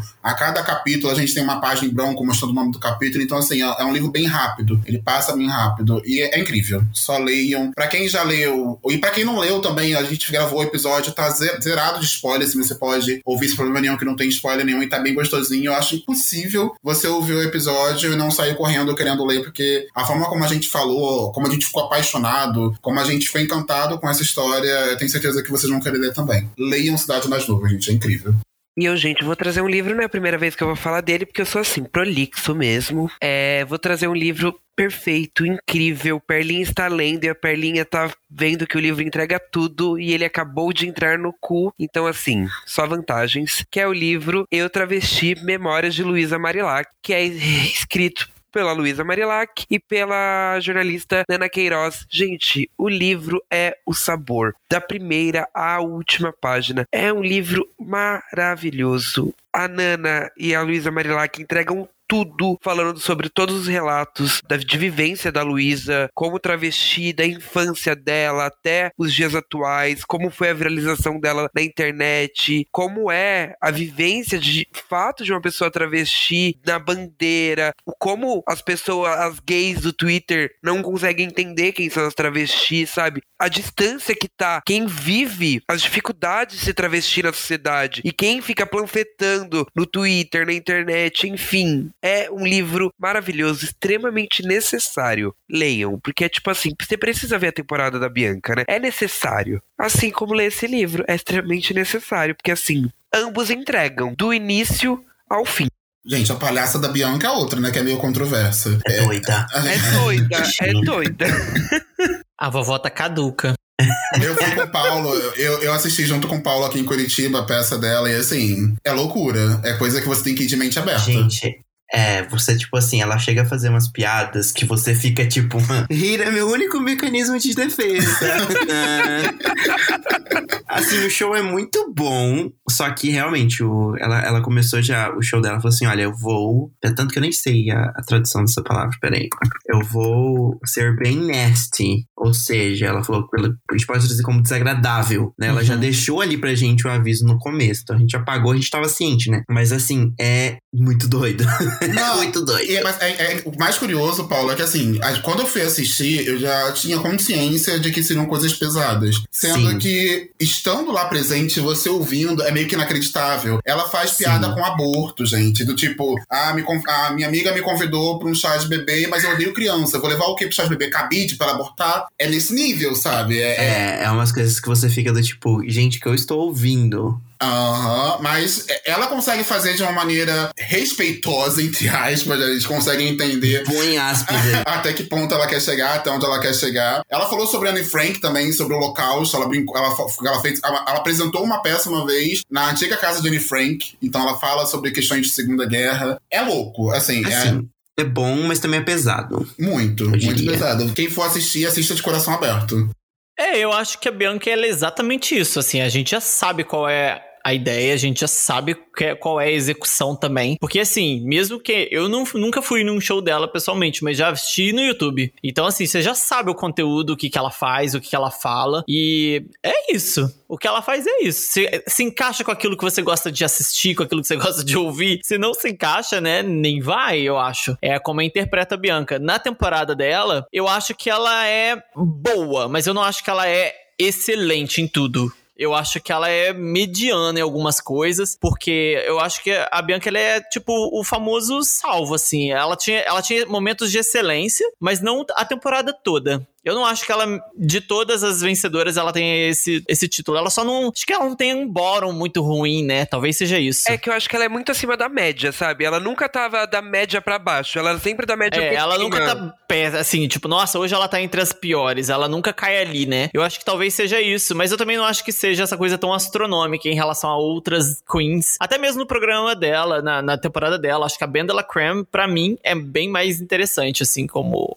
drag. Na minha visão vai muito de gosto, né? Mas eu entendo muito o hype, assim, da Bianca, porque a Bianca também é muito singular. Ela é uma queen muito singular. E aí, ali no programa, ela se destacou muito, né? Ela meio que dominou. Eram muitas personalidades fortes na temporada dela. Muito. Inúmeras. Inúmeras. E ela conseguiu dominar. Ela é, tipo, uma. da- Ela é uma queen dominante. Tanto é que você vê nos bastidores as queens brincan ah, brincando, elas chamam a Bianca de, de Satã.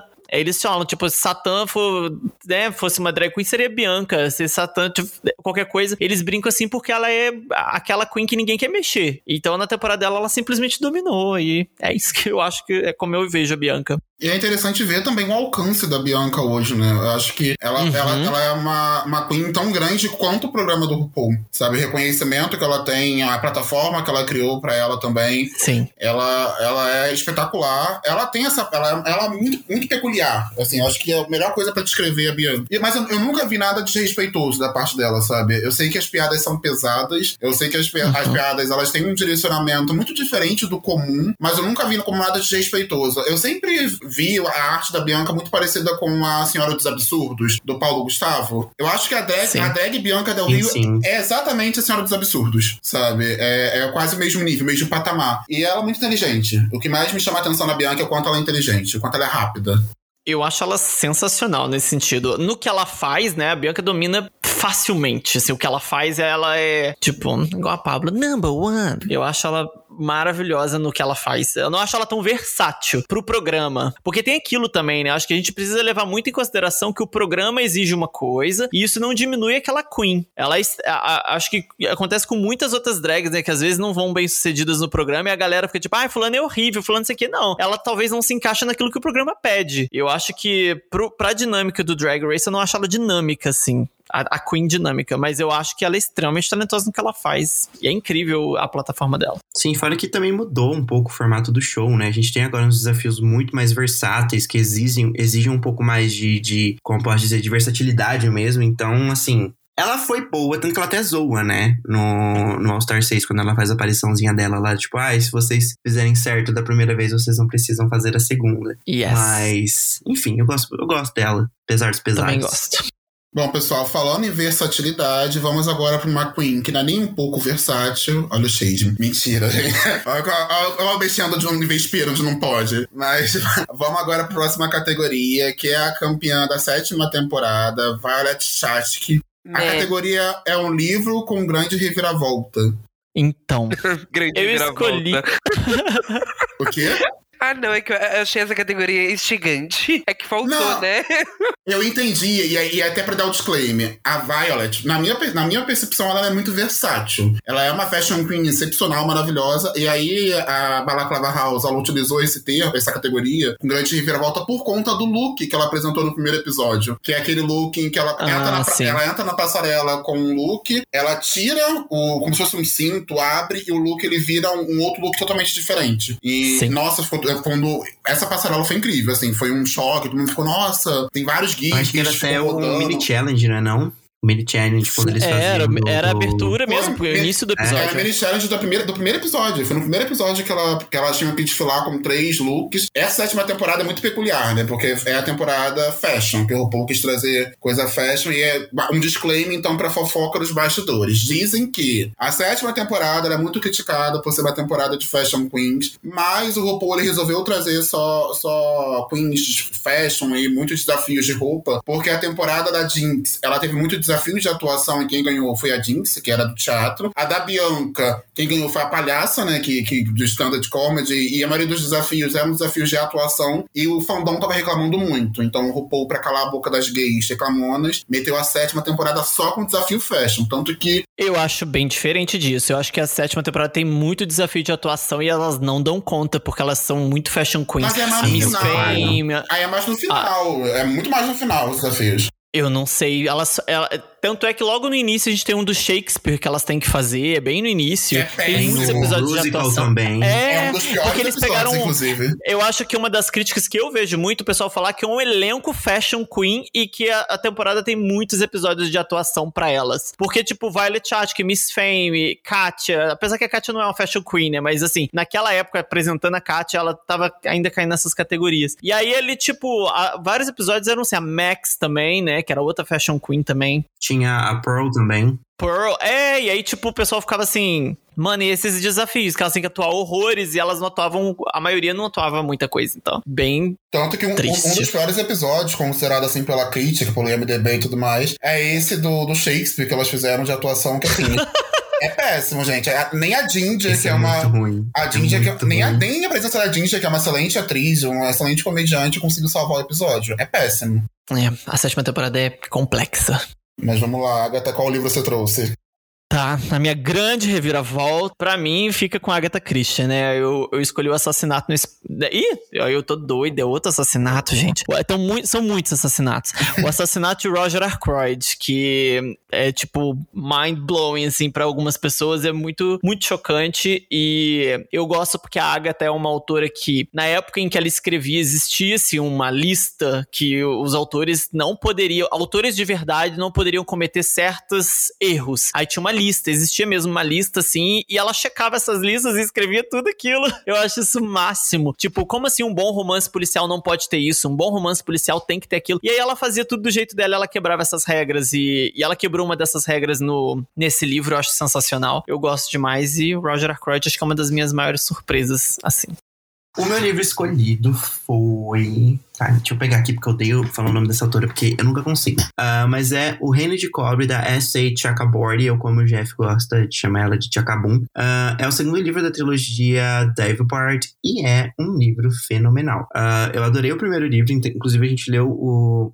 Cidade de Bronze para um projeto lá no ano passado, lá no canal, né, no, no Astravars. E o segundo livro ele consegue ainda superar muito o primeiro tem muito conflito político, mas chega um ponto que tudo acontece na, de uma página para outra e você fica e, e, e a Nari, que é a, principal, a personagem principal, você fica tipo, yes, girl, go! Porque é muito bom, é uma reviravolta incrível, é um livro que, tipo, te deixa tão imerso. Eu tava lendo esse livro quando eu fui fazer um exame demissional do, do aqui na cidade, tinha que chegar cedo. Eu falei, beleza, eu vou cedo então, vou pegar meu livro e vou ficar lá lendo, né? Gente, eu deixei a fila passar, eu fiquei parado lendo enquanto a fila tava indo, tá? Consegui passar essa vergonha por causa de um livro. Mas é um livro assim que. E foi bem, inclusive, nessa parte da reviravolta. Porque ele é muito, muito, muito bom. O drama da gay leitora que perdeu o emprego por conta do livro.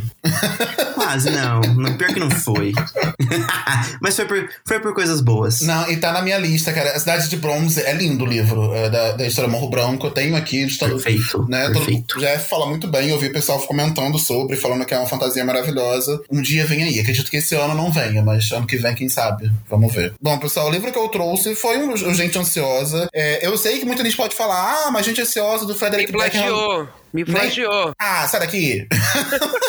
tem gente que pode falar que nem tem uma grande reviravolta. E na verdade, assim, o que mais me pegou foi o fato de não ter apenas um plot twist, de ter tipo, mais de um, de ter dois. Então, quando tem um primeiro acontecimento, um primeiro, uma primeira descoberta no livro, isso me, me chamou muita atenção. Eu fiquei tipo, ah, sério que é isso?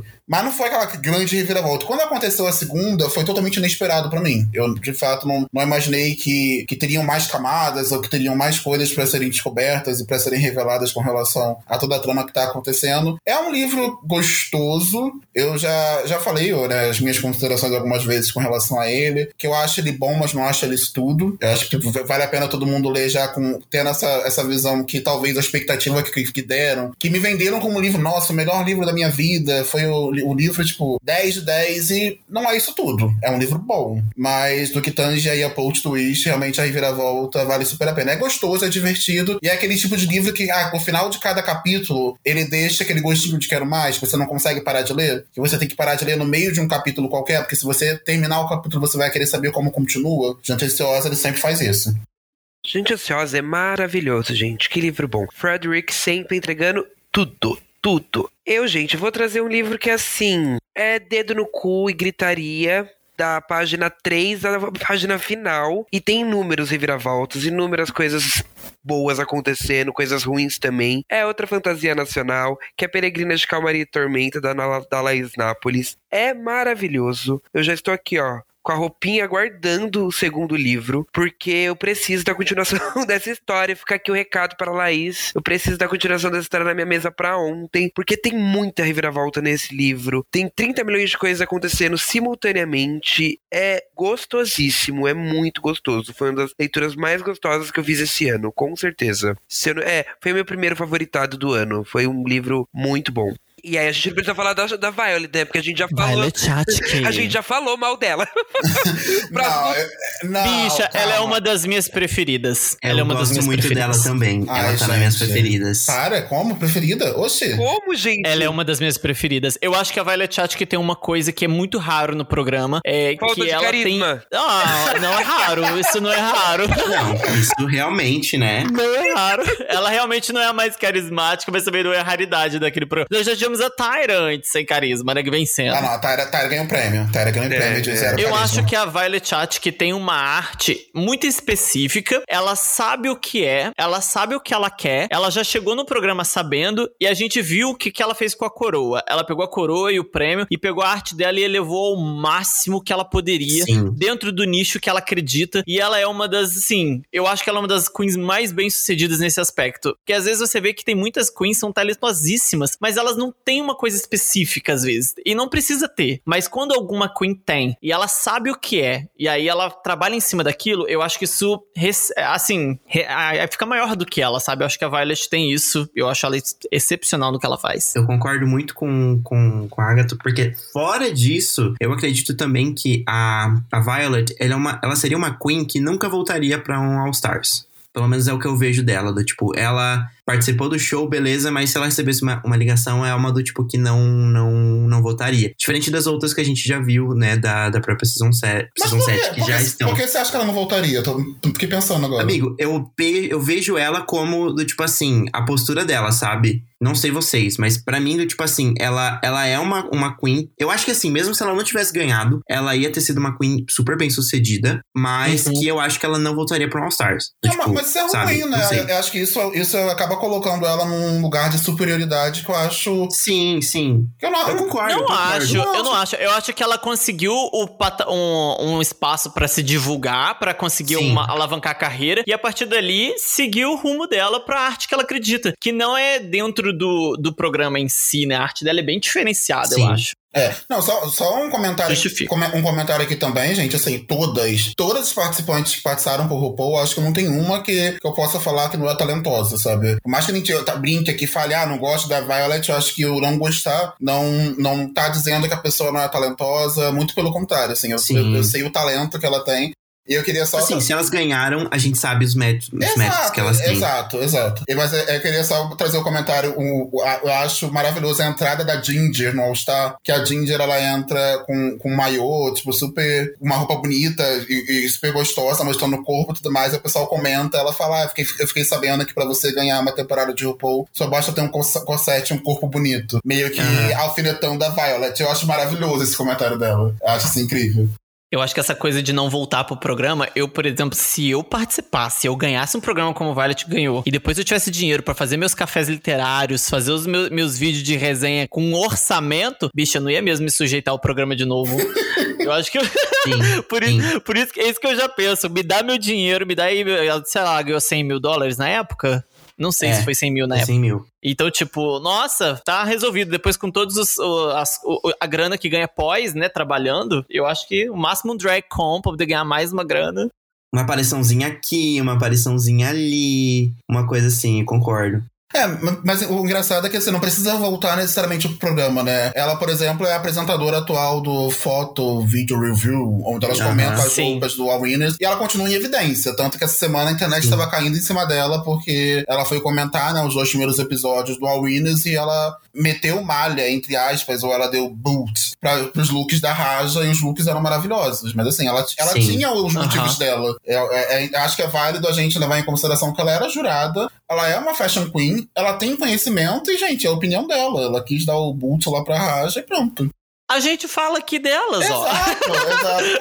Eu, não- eu não entendi, Exato. eu não entendi o pessoal dando hate em cima da Violet. Eu, fiquei, eu falei, gente, Sim. as gays falam tão mal, falam coisas piores, aí a outra vai lá e fala, tipo, não gostei pronto. Vê, vê gay comentando clipe de, de, de diva. Pra você ver o que, que você não, você não Isso acha o, o, o, o, o- Como que fala? Ai, Deus, fugiu a palavra. Mas vê se você não vê as gays tudo revoltada. Porque não gostou do lookzinho ali de um, de um clipe, por exemplo. Mas, bicha, perceba assim. Entre os, entre os Drag Race, assim, no, no- no- no- nos fãs, assim, você só vê isso entre as gays. A, a plataforma tem uma. Tem muita, elas comentam muito isso, as queens. Principalmente eu vejo muito programa da Trixie com a Kat, elas falam que quando elas fazem um show, 90% do público delas são mulheres héteros. 90% elas falam. Porque as mulheres amam o luxo das drags e tal, não sei o quê. Mas você não vê essa parte do público atacando queens e fazendo coisas do tipo. Elas, essa, a galera consome o que ela gosta, o que é bom e celebra. As gays gostam de destruir tudo. Elas são autodestrutivas. Então, assim, você vai falando um negócio na internet, se você for ver as críticas, são as próprias gays criticando. Exatamente, exatamente. Ai, olha, nem, nem sei o que dizer. Bom, só, só pessoal. dei aqueles. Bom, pessoal, então vamos seguir para nossa oitava categoria, falando da oitava temporada. Uma grande campeã, na minha visão, acho que uma das melhores, que tem uma das maiores também, que é Bob, The Drag Queen. E a categoria é um livro alto astral para curar ressaca literária. Eu escolhi os 12 signos de Valentina, da Rai Tavares. Porque. Ai, bicha. Eu, a primeira coisa, eu juro. Isso é uma história verdadeira, não, não estou inventando. Eu, eu peguei o livro é, emprestado com uma amiga minha. E a Rai Tavares, quando ela autografa o livro de alguém, pelo menos naquela época, quando ela fazia isso, não sei como é que ela faz, quando é um livro dos 12 signos de Valentina. Ela pergunta o signo da pessoa e ela dá um autógrafo baseado no signo mesmo, assim, uma coisa bem clichê. E a minha amiga que me emprestou o livro tava autografado e, por coincidência, nós dois somos, somos taurinos, né? Eu e a minha amiga. E aí o livro era uma dedicatória pra um taurino. E aí eu abri o livro e a dedicatória é- é- era assim, ó, é, para você, com muito carinho, uma leitora taurina que provavelmente está lendo isso com um pedaço de pizza na mão. E eu estava com um pedaço de pizza na mão. Eu falei, Deus! Assim, a minha cara ficou no chão. Eu já comecei a rir ali, porque era clichê, mas tinha encaixado perfeitamente. Eu tava com uma pizza, eu comprei uma pizza inteira, porque eu sou dessa. Eu compro a pizza inteira, sento ali pra comer sozinha, não divido com ninguém. E aí eu, eu, eu tava com a pizza inteira no colo, uma- um pedaço na minha mão, o livro aberto. A primeira coisa que eu li foi essa dedicatória da Rai. E a partir dali eu abri um sorriso que durou até o final do livro. O livro é muito delicioso de ler e a Rai Tavares é uma autora assim. É... Ah, eu acho ela primorosa. Eu amei, amei, amei a leitura. E você devolveu o livro ou você roubou igual o Vinícius? Que o Vinícius gosta de roubar livro, né? Gente! Ah, velho! Amada. Não, eu devolvo. E eu não sujei de pizza. Não olha, sujei de olha, pizza. olha, eu tô sendo atacada atacado. Olha, pra atacar mais um pouquinho o Vini, é... o livro que eu acabei colocando nessa categoria foi Heartstopper, olha só. Eu tô me sentindo mais atacado. Tá vendo? Olha, vou- vou- o, Paulo, Ai, o Paulo nem tinha colocado no roteiro, ele colocou agora só pra poder te atacar. Mentira, tava, na, tava no roteiro sim. Óbvio, Tava óbvio. no roteiro sim. Aquele que quer, tá? quer instigar a briga. Mas, brincadeiras à parte, Heartstopper pra mim, ele é muito o meu comfort book, ou tanto também como meu minha comfort series, sabe? Porque. Ah, eu gosto de tudo. Tudo, tudo, tudo. Eu acho muito fofo. Eu acho muito gostoso de estar ali se envolvendo, de ver gays se apaixonando, odiando por, por estar sozinho, mas é sobre isso. Eu não sei, acho que pra mim eu tenho um carinho muito especial com essa história, sabe? Então, é uma leitura pra mim que traz conforto sabe? A, Alice Osman pode pra mim fazer aí milhares de graphic novels pro terror do Vini, de ter assim, até eles velhinho que eu vou ler tudo e vou aplaudir tudo porque é muito bom. Eu gosto muito, então pra mim esses são aí um- uma sériezinha de, de, de livros pra curar essa, essa minha ressaca literária. Porque eu leio eles eu fico, yes! Vamos ler mais 15 livros agora. Ou de que não, né? Mas dá um empurrãozinho. Bom, pessoal, eu não podia ser diferente, né? Eu também trouxe uma HQ. É engraçado, né? Como a gente sempre, quando pensa em curar ressaca literária, a primeira coisa que a gente recorre é uma HQ. E eu trouxe Arlindo, da Ilustra Lu. É uma HQ nacional. Fala sobre representatividade, LGBTQIA. Tem o personagem principal, ele é um personagem nordestino. As ilustrações são belíssimas, são lindas. A arte é incrível. Gente, a história é maravilhosa. Eu, a, Perla sempre panfleta lindo, eu sempre panfleta, panfleta lindo. Pra quem não leu, só leiam, gente. É um livro super gostosinho de ler, uma HQ super gostosinha de ler. E é linda, sério. Eu li chorando. Eu já fiz vídeo lá pro meu canal no YouTube falando sobre Arlindo. E assim, pra quem tá com ressaco, pra quem quer ter uma história tocante, linda, rápida e gostosa de ler. E tem muita referência aos anos 90. Então, assim, pra quem, pra quem era criança, barra adolescente, ou jovem adulto, durante os, os anos 90, ali, do, 90 não, anos 2000, na verdade, me enganei. Tem referência a Rebelde, tem referência a Sandy Júnior. Então, assim, é muito gostoso, vale super a pena. Meu, gente, eu não poderia ter trazido outro livro, que é o quê? O, com, o melhor comfort food, o melhor food, ó, gente, desculpa, eu tô com fome. Melhor comfort book, eu acho que temos aqui no podcast, que é o quê? Gay de Família, do Felipe Fagundes. Gente, o livro é uma delícia, de início ao fim, não tem erro, não não tem defeitos. É assim, simplesmente o sabor. Tá, tá triste, quer ler alguma coisa diferenciada? Gay de família. Eu até pensei em trazer nessa categoria a mangueira do bombeiro, mas aí eu lembrei que assim, a mangueira do bombeiro, o gostoso é a experiência da leitura. O que você tá lendo é ruim. Aí eu achei que não fazia jus. Falei, não, vou trazer um livro bom. vou trazer Gay de família, porque assim, não tem erro. Coco Ressaca, Gay de família. Infelizmente, não tem disponível no momento, né? Ele não tá mais disponível no cu. É, gay de família saiu do cu, gente. Porque ele vai ser lançado futuramente aí pela editora Paralela. O, o Felipe já participou aqui do podcast com a gente. Estamos ansiosos, estão ansiosos aí aguardando o relançamento de Gay de Família. Bom, pessoal, e falando de Bob the Drag Queen, a maior, acima dela Icônica. só Jinx Monsoon. Icônica. Aqueles. A minha Gente. felicidade em ter visto ela como host do Pit Stop, tudo para É tudo. mim. Ai, pra mim, Ela já entra comandando o episódio, quando vai tirar as fotos no primeiro episódio, né? Todo mundo chega lá tentando dar um close, isso aqui. Ela entra e comanda o episódio naquele momento. Aí, tipo, na hora que eu assisti, eu já comecei a rir. Assim, ela é tão, tão cativante, eu acho que ela radia tanta coisa boa. Eu, eu amo- sou apaixonado em Bob. Eu acho a Bob espetacular. E eu adoro que ela tá, assim, toda mais arrogante, assim, ao longo da temporada, porque soa um pouco arrogante, mas na verdade ela simplesmente sabe que ela é boa. E não é, não é tipo assim, ah, eu não sei como explicar a minha relação com, com, com a, a confiança da Bob. É tipo, eu, eu acho muito positiva. Eu não acho que seja tóxica essa coisa dessa essa parte dela de ser mais, assim, confiante. Ela era extremamente, ela foi até acusada disso pelos jurados em certos pontos e, pe- e pelo pelas concorrentes, mas ela era simplesmente boa daquele jeito que ela dizia que era. Tipo, eu falo que eu sou boa porque eu realmente sou e ela entregava, então. E ela, tipo, se alguém entrava, tanto que existe muito o, confri com, o conflito, tudo bom? O conflito dela com a, a da Tord com ela, no caso, né? E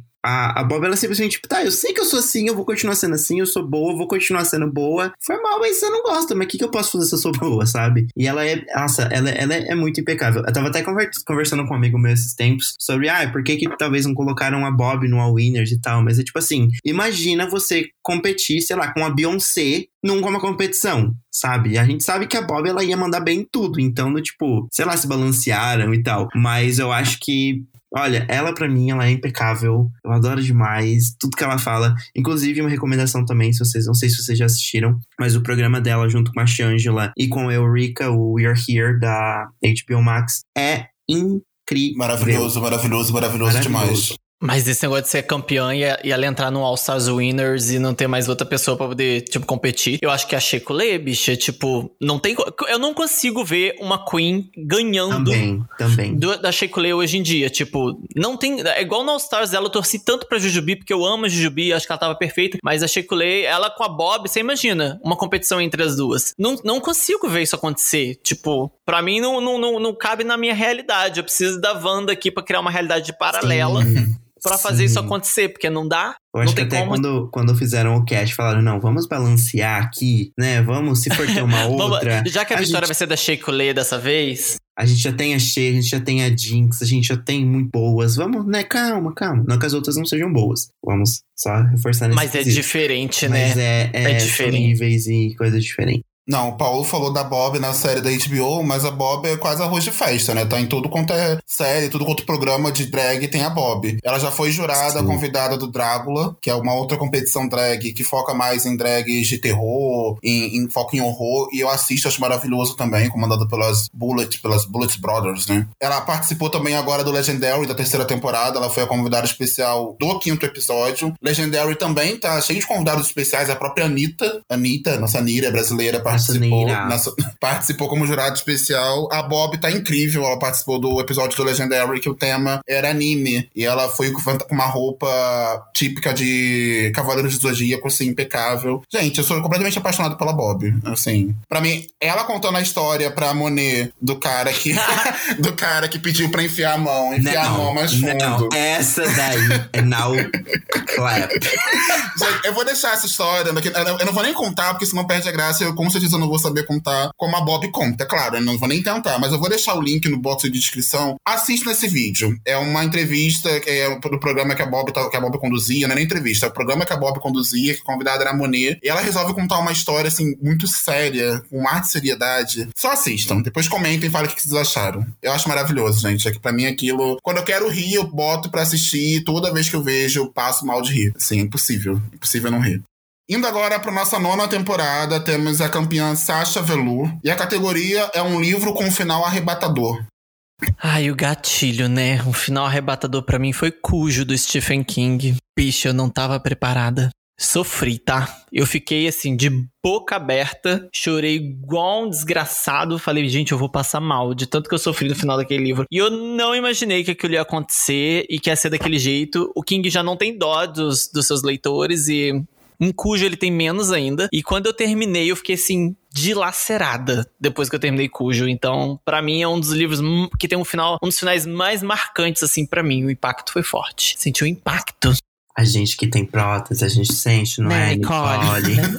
né, Nicole? pra esta categoria, eu acabei escolhendo mais um livro de série, que é O Senhor das Sombras, o segundo volume da trilogia Artifícios das Trevas, da Cassandra Clare. É um livro que Existe muita. Eu poderia até colocar na, na, na parte das controvérsias, porque tem gente que odeia muito o final desse livro, mas eu amo. Assim, não amo, mas é, é um final tão de tirar o seu ar que quando você você termina, você fica do tipo com aquela sensação de por que que tá, parece que eu sinto que falta é, páginas aqui nesse meu livro agora, porque que tá assim, meu Deus, não era para estar tá assim. É muito. E, e, ainda era da época que eu, né, eu li todos os livros da Cassandra Clare praticamente em ordem de lançamento, então, tipo, anualmente, né? Então eu ainda teria que esperar mais, sabe-se Deus quanto tempo até chegar o próximo livro e aquela sensação de desespero. E para mim, assim, é um dos. É um final muito bom de realmente ser arrebatador.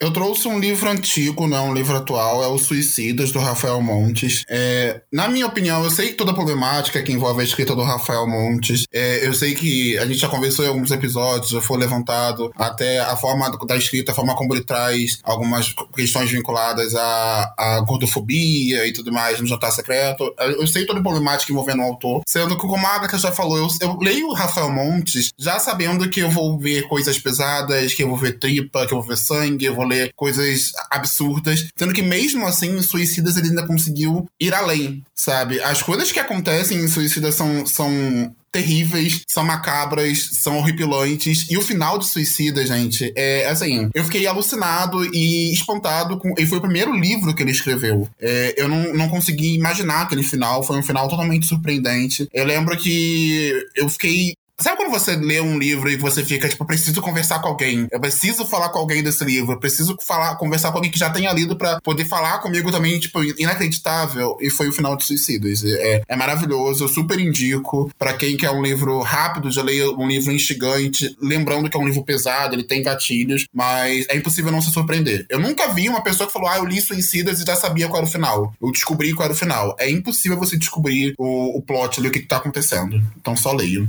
E, gente, eu acabei de mudar aqui, porque eu não sei porquê, mas. Porque eu sou desses. Mudei em cima da hora. E para mim, um melhor final, a melhor reviravolta da vida é o final de A Nuvem, que é o segundo livro da série do Ceifador. Que eu nunca lembro o nome do autor, só um minutinho. Que é Neil do. Schusterman. Isso, Neil Schusterman. Gente, o final de nuvem é assim, dedo no cu e gritaria. Amo. Caos, caos e mais caos. Para um leitor de fantasia que gosta de uma farofa, não, não, não quer ler nada conceitual, quer uma farofa, esse é um final bom. Essa é uma série boa, inclusive. Poderia ter acabado ali.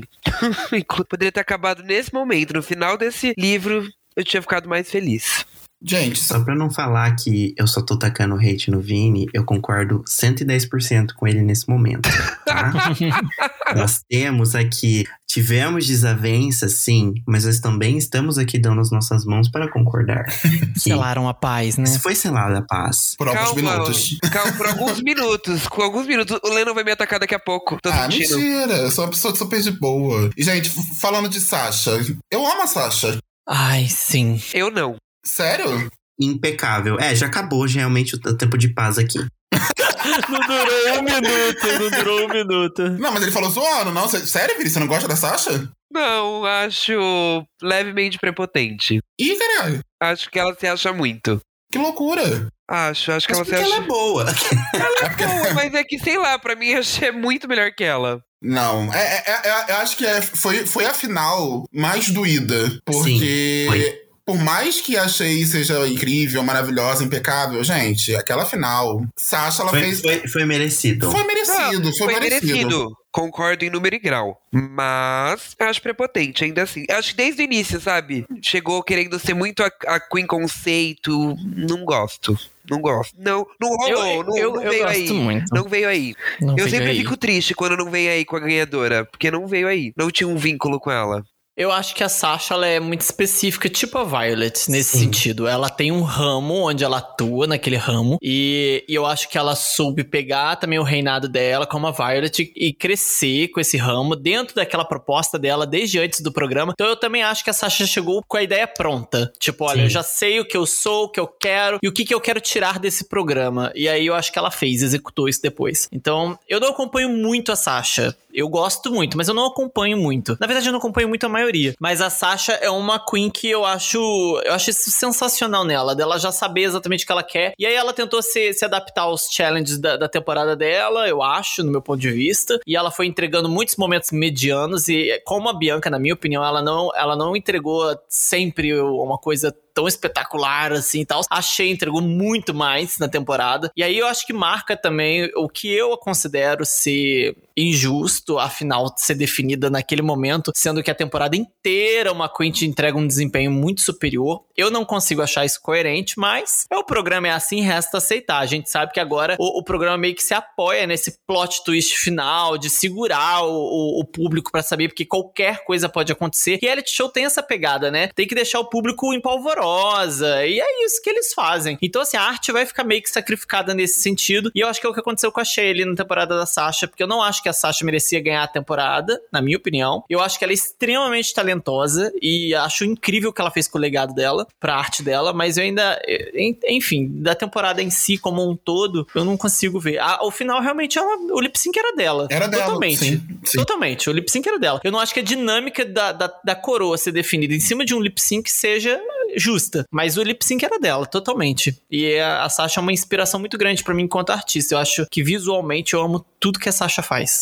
Eu acho maravilhoso que o RuPaul ele considera a audiência até certo ponto, né? A, a Sasha é uma, um, um, excelente exemplo com relação a isso. A Shea era a favorita, assim, para ganhar a coroa, é, favorita do público. Ela tinha quatro wins, gente, já era praticamente dado. O pessoal assistiu a final já sabendo que ela ia ganhar. E por conta do, do da grande apresentação da Sasha, sendo um momento memorável das rosas. A, gente, todos os lip syncs dela foram incríveis. Aquela, aquela roupa dela branca com aquela máscara no lip sync com a Peppermint. Quando ela tira aquela roupa, a tremida que ela faz com a mão e com o rosto. Assim, é, é único. É único e eu, eu achei que foi muito merecido por conta da final. Mas, como a Agatha falou, eu também acho meio controverso, né? Dar a coroa pra um programa que tem vários episódios, considerando só o episódio final. Mas é a RuPaul que decide, né? Ela que eu escolhe. concordo com isso também. E só vale lembrar também que foi nessa temporada que surgiu aí os lip syncs na final, né? Sim. Até Sim. ali a gente não tinha esse, esse, esse tipo de formato. Então, eu acho que se talvez ali a, a, a, Shea tivesse tido a sorte de não ter caído com a Sasha logo de começo, talvez ela até teria algum tipo de chance. Mas é que como a Shea ela foi logo no primeiro lip sync junto com a Sasha, infelizmente ali realmente não tinha como, como passar, sabe? Mas é, a Sasha, assim, entra naquilo que eu falei da, da. Pelo menos assim, na minha opinião, né? Entra naquilo que eu falei da, da Violet, que eu também acho que a Sasha não seria uma Queen, que se não tivesse ganhado a coroa, ela voltaria, tipo, pra um All-Stars, por exemplo, por causa dessa mesma questão. Ela, é, mesmo, né, não, não, não tendo ganhado, eu acho que ela ia ter conseguido, da mesma forma, ter, ter desenvolvido muito bem, e eu acho que ela também não ia acabar é, entrando. Até porque a gente tem várias outras, né? Queens que Acho já que Bianca se, também se não voltaria. Bianca, eu tenho certeza que não. Não Até voltaria. mesmo na, na de campeã, eu acho que também não voltaria. não voltaria nem se de perdesse. forma alguma. A Tyra Então, não tipo voltaria. A Tyra não voltaria, mas isso porque o RuPaul também não convidaria, né? Mas ah, eu, até, eu até esqueci de comen- comentar antes, mas eu acho que a Tyra ela, ela chegou até a parar de fazer drag. Sim, Se eu não estou me enganando. Parou se eu não estou enganado, né?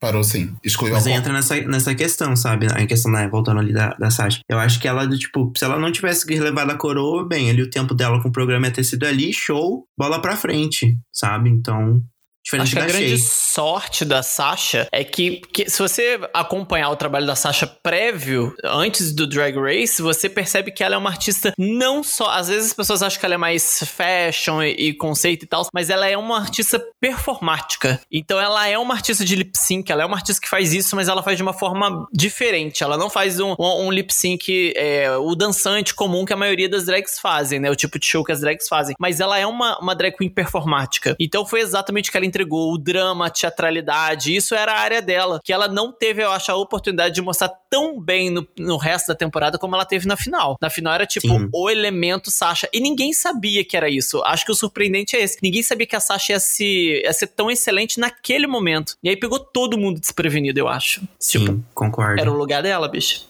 Sim, tanto que se você for ver, tipo, alguns outros momentos que ela teve na temporada, a, aquela do, do remix, né, da, do final da temporada, a, Uhum. a performance dela, dela saindo do chão, toda, sabe? É. Ela me lembra ah, alguns quesitos, assim, sobre essa, entre aspas, eu não queria usar essa palavra, mas é, tipo, esse lado mais creepy, sabe? Ela ela me lembra muito a Katia também, né, na, nesse Sim. quesito.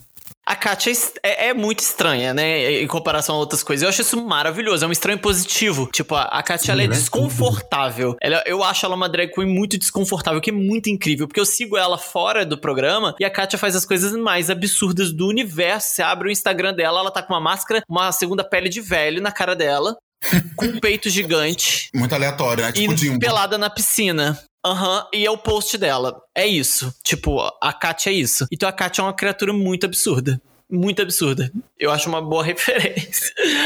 Ai, Deus do céu, a Katia é sensacional. Eu almoço todo dia assistindo ela e a Trixie. Só pra gente fechar o último comentário com relação a Sasha Velour, o que eu acho mais interessante é que foi um final controverso, né? Porque ela ganhou com apenas um win. Durante toda a temporada ela só teve um win, mesmo assim ela foi a campeã.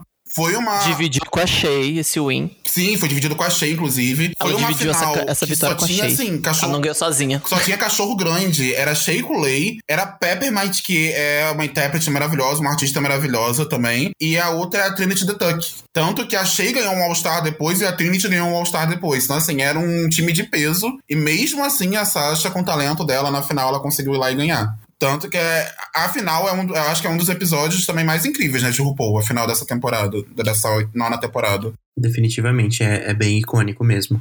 Bom, pessoal, agora indo pra nossa décima temporada, a campeã foi a Aquaria, e a categoria é o livro mais caro que você já comprou. Ai, eu não sei. Não sei, aqui eu botei um que eu sei que é caro, mas eu comprei ele há muitos anos atrás e paguei caro nele, mas Ai, eu não sei gente. se foi o mais caro. Um dia eu quero ser assim, sabe, rica, de não saber, ah, não sei, o livro mais caro que eu comprei, não sei, eu só compro, sabe? Bicho, você sabe, sinceramente, você sabe o livro mais caro que você comprou? Tipo, eu não sei. Ah, eu sei. Eu nunca compro nada de colecionador, ou então eu não faço questão de capa dura, eu não faço questão de edição limitada, então eu sou uma pessoa muito fácil de agradar nesse sentido. Eu compro, tipo, livro em sebo, eu compro livro, tipo, sabe? Eu, eu sou muito tranquilo com isso. Eu não tem nenhum livro aqui na minha estante que eu fale assim, esse livro aqui eu paguei 250 reais porque essa edição é muito especial. Eu não tenho isso porque eu não gosto disso. Então, pra mim, é muito difícil saber nesse sentido. Eu acho que foi It, eu marquei aqui como It do Stephen King, porque os livros do King são muito caros. Eu acho muito caros, eu acho que a soma de, livro, a soma de letras dá uma facada, porque você vai, tipo, eu lembro de ir na Bienal e falar, ah, vou, tra- vou trazer um King pra casa. E era 70, 80 reais na Bienal, um livro do King. Eu falei, amada. Sem a menor condição. Então eu acho que eu paguei muito caro no It na época que eu comprei ele. É a única referência que eu tenho. Eu não, eu tenho certeza que eu nunca paguei nem perto de 100 reais num livro. No máximo, assim, talvez uns 80 que deve ter sido It, estourando o meu orçamento. E é nesse momento que eu me retiro. É, me senti consumista agora, acho que eu não vou nem O, falar o o meu, lei- gente. o leitor de hard, hardbook, hardcover agora pode vir. Pode vir. Já tô Ai, gente, eu não Gente, consigo, mas essa é uma coisa muito próxima? pessoal, né? Eu não consigo. Vamos pra próxima, fiquei um pouquinho aqui, sabe? Envergonhado. envergonhado. Mas assim, eu acho que eu separo um pouco a questão só quando for do tipo assim, livros que eu quero muito ou livros em que eu estava desesperado, que é o caso do que eu vou falar. Eu acho que o livro mais caro que eu já. Eu não lembro quanto também, não lembro valores. Mas foi meio que um combo, vamos assim dizer. Que foi quando saiu o hardcover de Chain of Iron, Corrente de Ferro da Cassandra Clare. Segundo volume da, da The Last Hours, da trilogia The Last Hours. Pra mim foi o mais caro, por quê? Eu tava desesperado. O que que eu fiz? Comprei o e-book, que o e-book não foi barato. Que para mim, pagar mais que 10 reais um e-book é crime. Só que eu tava desesperado. O meu livro físico não tinha chegado. Deu meia-noite do lançamento. Cadê Chain of Iron na mesa do Paulo? O que, que o gata fez? Foi lá comprar o e-book, tá? Ou seja, eu me ferrei, né? Porque eu paguei, sei lá, vou chutar, não lembro o valor, mas tipo, 60 reais um e-book. E aí eu já tinha comprado também O e-book? O, o e-book. Isso foi o e-book. 60 Eu reais? já- Aham. É, gata. Eu fiz esse surto. Não justifico, Louca. não recomendo. Não recomendo e talvez eu faça no terceiro, tá? Mas enfim, aí é o Paulo do futuro que vai ter que lidar com isso depois. Mas é, foi isso e mais o hardcover. Então, o hardcover acho que foi ali na faixa de cento e pouquinho. Então, foi quase 200 reais nesse livro, por conta do e-book, do surto da gata. É isso. Aqui eu me retiro. Foi um prazer. Falida. O livro que eu trouxe é, foi uma edição especial, por isso que é um valor alto. Aí por isso, por isso, Agatha, que eu sei qual é o livro mais caro, porque assim, é uma edição especial, é uma edição com muita ilustração. E eu tô falando da- dessa edição do Senhor dos Anéis, que é a edição de colecionador, com ilustrações do Alan Lee. Ela foi lançada no Brasil no ano passado. Assim. Impecável. Eu nunca li Senhor dos Anéis, eu só assisti os filmes. Eu tenho muita vontade de ler. Eu tenho certeza que quando eu ler, eu vou ficar apaixonado por- pelo estilo de fantasia. E eu nunca tive uma, nunca, nunca não tinha uma edição bonita de colecionador, de um livro de fantasia pra falar, ah, eu tenho. E quando saiu essa do Senhor dos Anéis, eu falei, tá aí, eu acho que é uma boa oportunidade pra eu pegar, pra eu ler. Eu tô começando a querer me aventurar agora em leitura de calhamaços, tanto que eu comecei a ler Os Miseráveis com a Thaís, do nome interrogativo. E aí eu comprei, paguei nada mais nada menos do que 180 reais em um livro. E foi o dinheiro, assim, o maior valor que eu já gastei num livro. Foi nesse do, do Senhor dos Anéis. Claro, tem também a- o box do Guerra e Paz que eu comprei, mas aí eu comprei no bug da Amazon. Então não, não saiu dinheiro do meu bolso, então não conta, né? Mas o, o box de Guerra e Paz tá quase isso também. Acho que tá 170, 160. Eu comprei e consegui pegar no bug. E então eu paguei acho que 5 reais nele. Mas eu, eu assim, é, também não, não julgo pessoas que compram livros mais caros e tal. Eu tenho amigos que colecionam e que fazem questão de ter o livro X e tal. Eu acho muito incrível. A gente coleciona tudo aquilo que a gente gosta, né? Nada contra, Tipo, tem até amigos que são. é- Eu adorei. É que Tem até é amigos que são basicamente ótimos. isso. Porque assim, eu, eu não Entendi, consigo me ver. entendi. Eu não consigo me ver. É, né, Paulo? Eu não consigo me ver.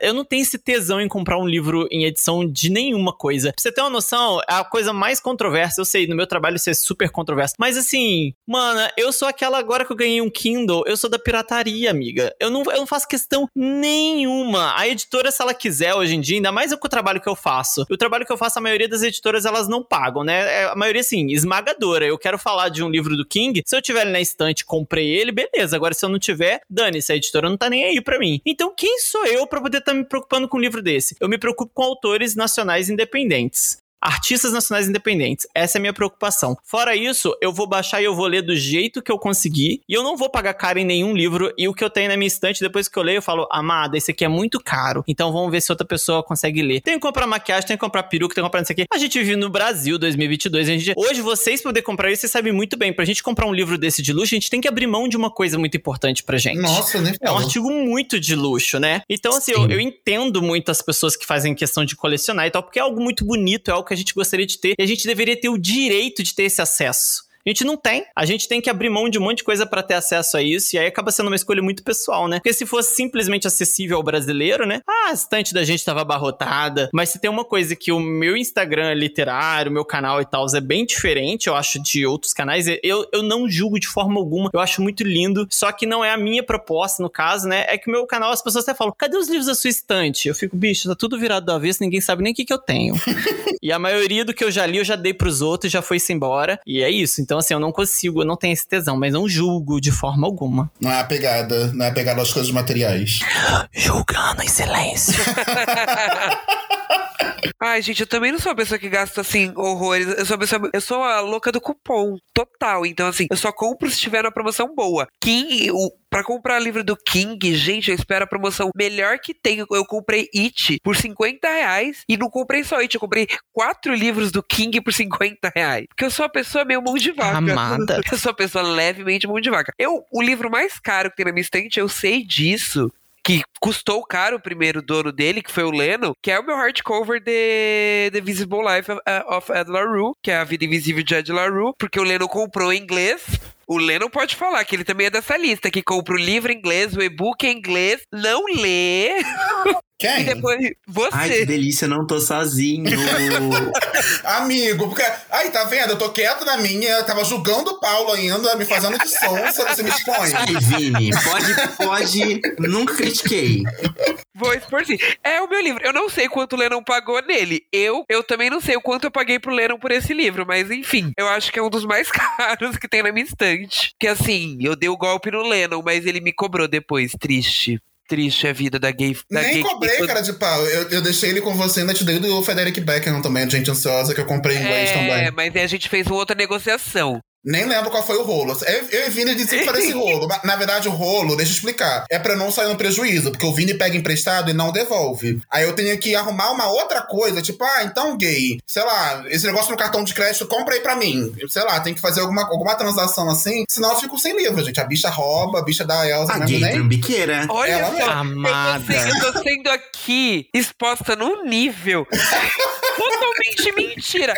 Amiga, você precisa do seu livro pra quando? Ah, pode ir Meu. Deus. E vou ficando, eu não li ainda, eu tô lendo agora. Depois de sei lá quanto tempo que, eu, que a Vida Invisível tá comigo. Mais de um ano. Tô lendo ele agora, eu posso fazer o quê? Se eu tenho, eu sou uma pessoa o quê? Muito ocupada. Muito ocupada. Entendi, tá vendo? Ele leva o pod ficando muito a sério, tá vendo, gente? É. Leva muito a sério. A gente não precisa falar da Aquária, né? Vamos puxar o próximo? Olha, o preconceito. Ai, que judiação. Eu gosto da Aquária. Eu, eu não acho que ela seja a campeã mais, assim, É. das mais poderosas e tais, mas eu gosto dela. Eu gosto acho ela dela também. carismática, eu acho ela talentosa. Eu acho que ela surpreendeu absurdamente no Snatch Game, que é um dos desafios mais difíceis do Ela programa. entregando a caixinha. É, pedindo ajuda. me, Tudo. Bicho, ela é- a Aquária ela é subestimada no sentido de que eu acho ela uma queen extremamente inteligente. E geralmente as queens que são meio assim, nessa pegada mais fashion, novinhas e tal, sei que, não tem essa, essa expertise da Aquaria, eu acho. Eu acho que ela se mostrou muito inteligente no programa. E, e também, né, aqui é uma coisa bem puxando sardinha pro meu lado, uma coisa bem assim, que eu gosto muito, eu sou fã de Evanescence. Então, ela entrevistou a Emily e, e assim, para mim foi um ápice na carreira dela, para mim. É aquela, né? Nada a ver com as coisas. Ela deve ter conquistado muitas coisas, mas eu falei, gente, uma drag queen entrevistando a Emily falando sobre arte drag, por favor, meu sonho realizado através da Aquaria lá. Então, enfim, eu acho ela maravilhosa. Eu, ah, eu acho ela incrível. Não, para mim o ponto principal da Aquari que eu mais acho incrível nela é o quanto ela é profissional, sabe? Na temporada dela, ela era muito jovem, uhum. ela era muito nova, ela tinha pouco tempo, a drag dela tinha bastante tempo, mas ela de idade era muito nova, mas muito assim, era de um profissionalismo e era de uma interação também no workroom, a forma como ela ouvia os feedbacks, a forma como ela estava ali disposta a aprender e evoluir a arte dela. Isso, isso me fez é, ter um respeito e um carinho muito grande pela arte dela, sabe? Pelo trabalho dela. Ela é realmente muito uhum. comprometida. E eu não tenho. Eu não, é, é, aquela, pra mim não, não, caga e nem fede, né? Que dizem. Tipo, ela ganhou, parabéns, próximo. Eu não, não, não acompanho muito a vida dela. É, é, eu acho que é muito disso também, né? Eu não tenho. Eu não tenho.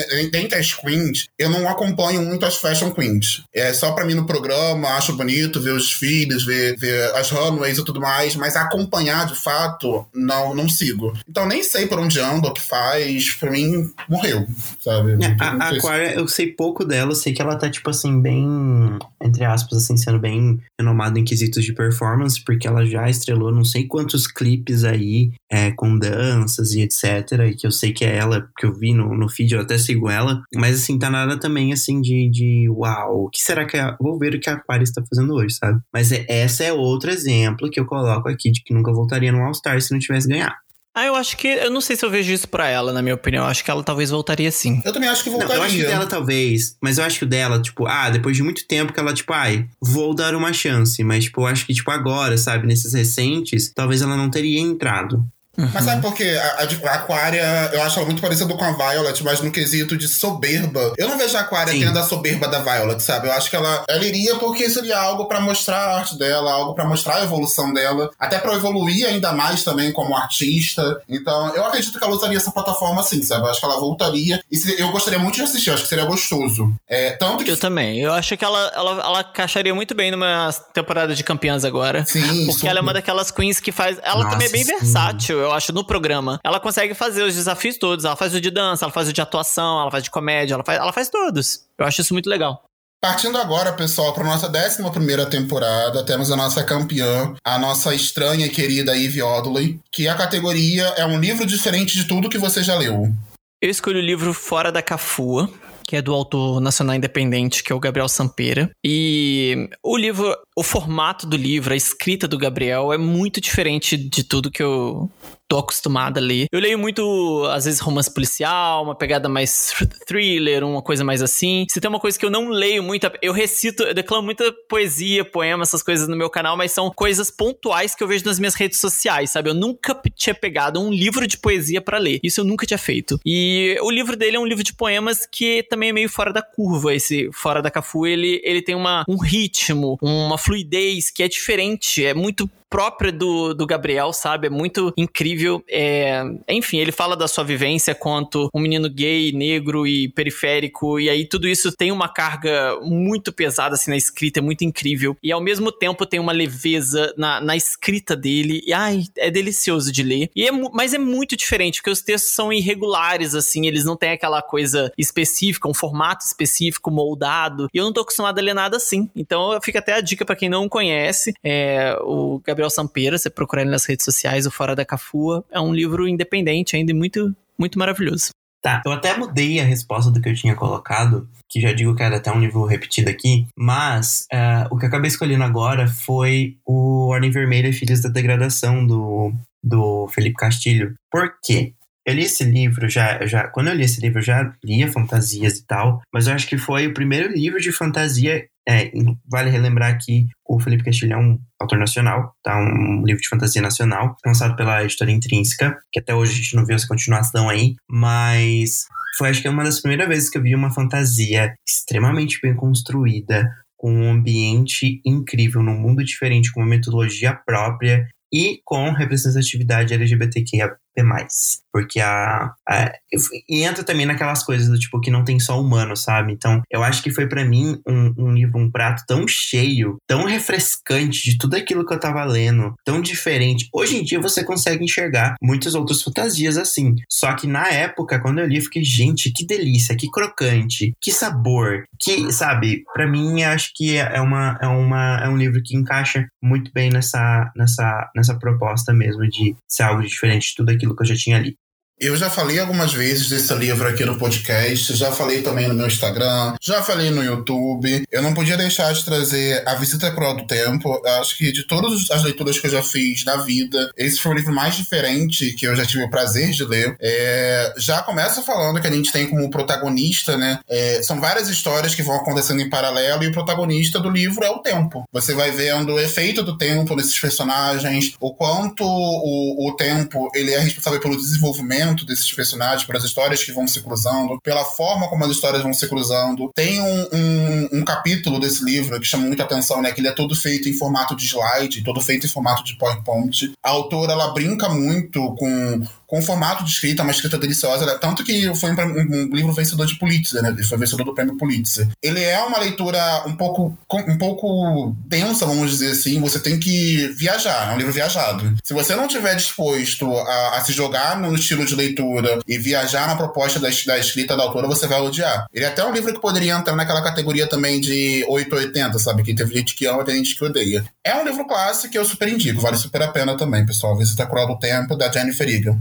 E o meu livro para essa categoria foi A Palavra que Resta, do Estênio Gardel, 100% influenciado pelo Lennon Sim. Quem fala mal desse livro vai levar hate, vai levar ban.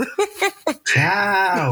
Gente, esse livro é maravilhoso que profundo esse livro é. São, sei lá, quantas páginas tem? Acho que são umas 200 e tantas páginas. Nem isso, 150 páginas de puro sabor. 150 páginas de puro deleite, assim, é maravilhoso. Retrata a vida de alguém que tá aprendendo a escrever muito tarde, sabe? Alguém que viveu de fato à margem da sociedade, tem algumas problemáticas, mas são totalmente superáveis, totalmente justificáveis, sabe? Quem não gosta desse livro, é, eu realmente tenho um pé atrás. Eu quero talvez, entender. É, é talvez, Paulo, eu tenha dado, talvez eu tenha dado um follow pra quem ai, fala mal desse livro. Talvez ai, eu tenha ai, dado um Paulo, follow. Eu não vou entender. Eu, eu, preciso um dia sentar com você, com uma Docs, com Web Diva também. Otávio já, já vi falando mal da palavra que resta. Gente, eu não entendo. Não faz sentido. Não tem como falar mal desse livro. Um dia, um dia a gente senta e conversa, porque vai dar muito papo. Ideia de podcast, já chama o elenco. É uma, é uma ah, ideia de próximo podcast. Ah, eu super quero. Mas eu fiquei, eu li, eu tava gostando, mas foi algo ali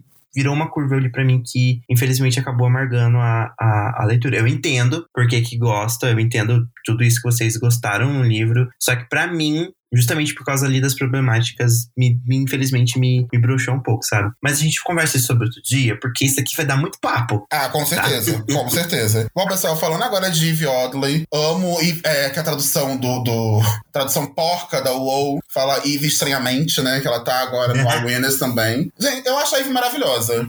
Eu adoro ela. Eu acho ela muito única. Muito. É, mas é, é um pouco perigoso esse único dela. Eu, eu ouço o podcast do Biscoito, né? Biscoito Podcast, onde eles fazem a cobertura também de RuPaul. E eles até comentaram isso no último episódio, que essa estranheza da Eve é muito delicada porque às vezes ela pode fazer uma coisa bem cagada, bem bosta, bem tipo qualquer coisa. É bem cagada, bem bosta, gente. Eu não tô falando especificamente da arte dela, tá? Pelo amor de Deus. É bem no sentido de largá-la de qualquer mesmo, jeito, né? de qualquer jeito, tipo, fazer aqui e ser justificado como, ah, é a arte dela. É, é, é o jeito dela de, de camp de ser. Mas mesmo assim, eu, eu, consigo, eu consigo ver o quanto ela é dedicada à arte dela, o quanto ela é, consegue inovar. Eu acho que ela sempre traz isso. Toda vez que tem uma run, uma runway, tem um desfile dela, é, eu sempre sou surpreendido. Não tem uma coisa que ela tenha apresentado pra gente que, ah, eu já imaginei ela usando isso, ah, eu já imaginei alguma coisa usando isso. Ela é muito versátil, ela é muito diferente, eu acho isso incrível nela. Sim, eu adoro Perfeita. tudo nela, a maneira que ela faz concordo que, tipo assim, é, é, entra naquilo de, tipo, às vezes, é, principalmente na season dela, do, tipo, algumas coisas não. Ela não, não teve a chance de demonstrar bem, ou alguns tipos de desafio, infelizmente, não eram aquilo que ela se encaixava, mas eu acho que ela tem muito mérito, sim. Principalmente pelo lip sync da final, porque ela, ela deitou ali, viu? Olha, macetou a, a Bob da, da Brooklyn lá. Olha, eu acho que a Ivy é um caso assim. Primeiro que o. é- eu imagino o quanto deve ser. Nem imagino, né? O quanto deve ser difícil você pegar a sua arte, levar ela pro programa, no nível de exposição do Drag Race, você ser exposta pra esse público que é tão venenoso. Porque assim, tipo, às vezes você vê uma crítica que você vê que é muito. A pessoa não gosta porque é o gosto dela, mas é uma justificativa pra des- des- destruir. Eu acho que a Eve é um alvo muito forte disso. Muito fácil disso também, porque ela, ela das queens que falam que é fora da caixinha, ela é realmente fora da caixinha, eu acho. Eu acho que a Eve Oddly é muito fora da caixinha, na minha opinião. E eu acredito que a arte dela talvez não se encaixe tanto com muitas coisas que, que são pedidas no programa. Então rola esse risco, tipo, ah, essa semana a Eve tava muito fora. Mas é porque eu acho que a arte dela transcende isso. Acredito que fora do programa, se você vai, vai assistir um show da Eve Oddly, por exemplo, isso vai, vai ter bem menos impacto, assim. Você vai chegar e você vai comprar a ideia e vai se divertir horrores, mas ali é um programa que tem um formato, a gente entende que é um reality show e que a- a- a- o reality show tem uma exigência naquela semana apresentar tal coisa, e aí nesses quesitos é, pode acontecer ali um- uns desconfortos na, na trajetória da Eve Oddly, eu acho. É a, é a- é a minha visão sobre a arte dela no programa. Eu acho que isso aconteceu. Mas é uma Queen que eu gosto muito. Eu acho.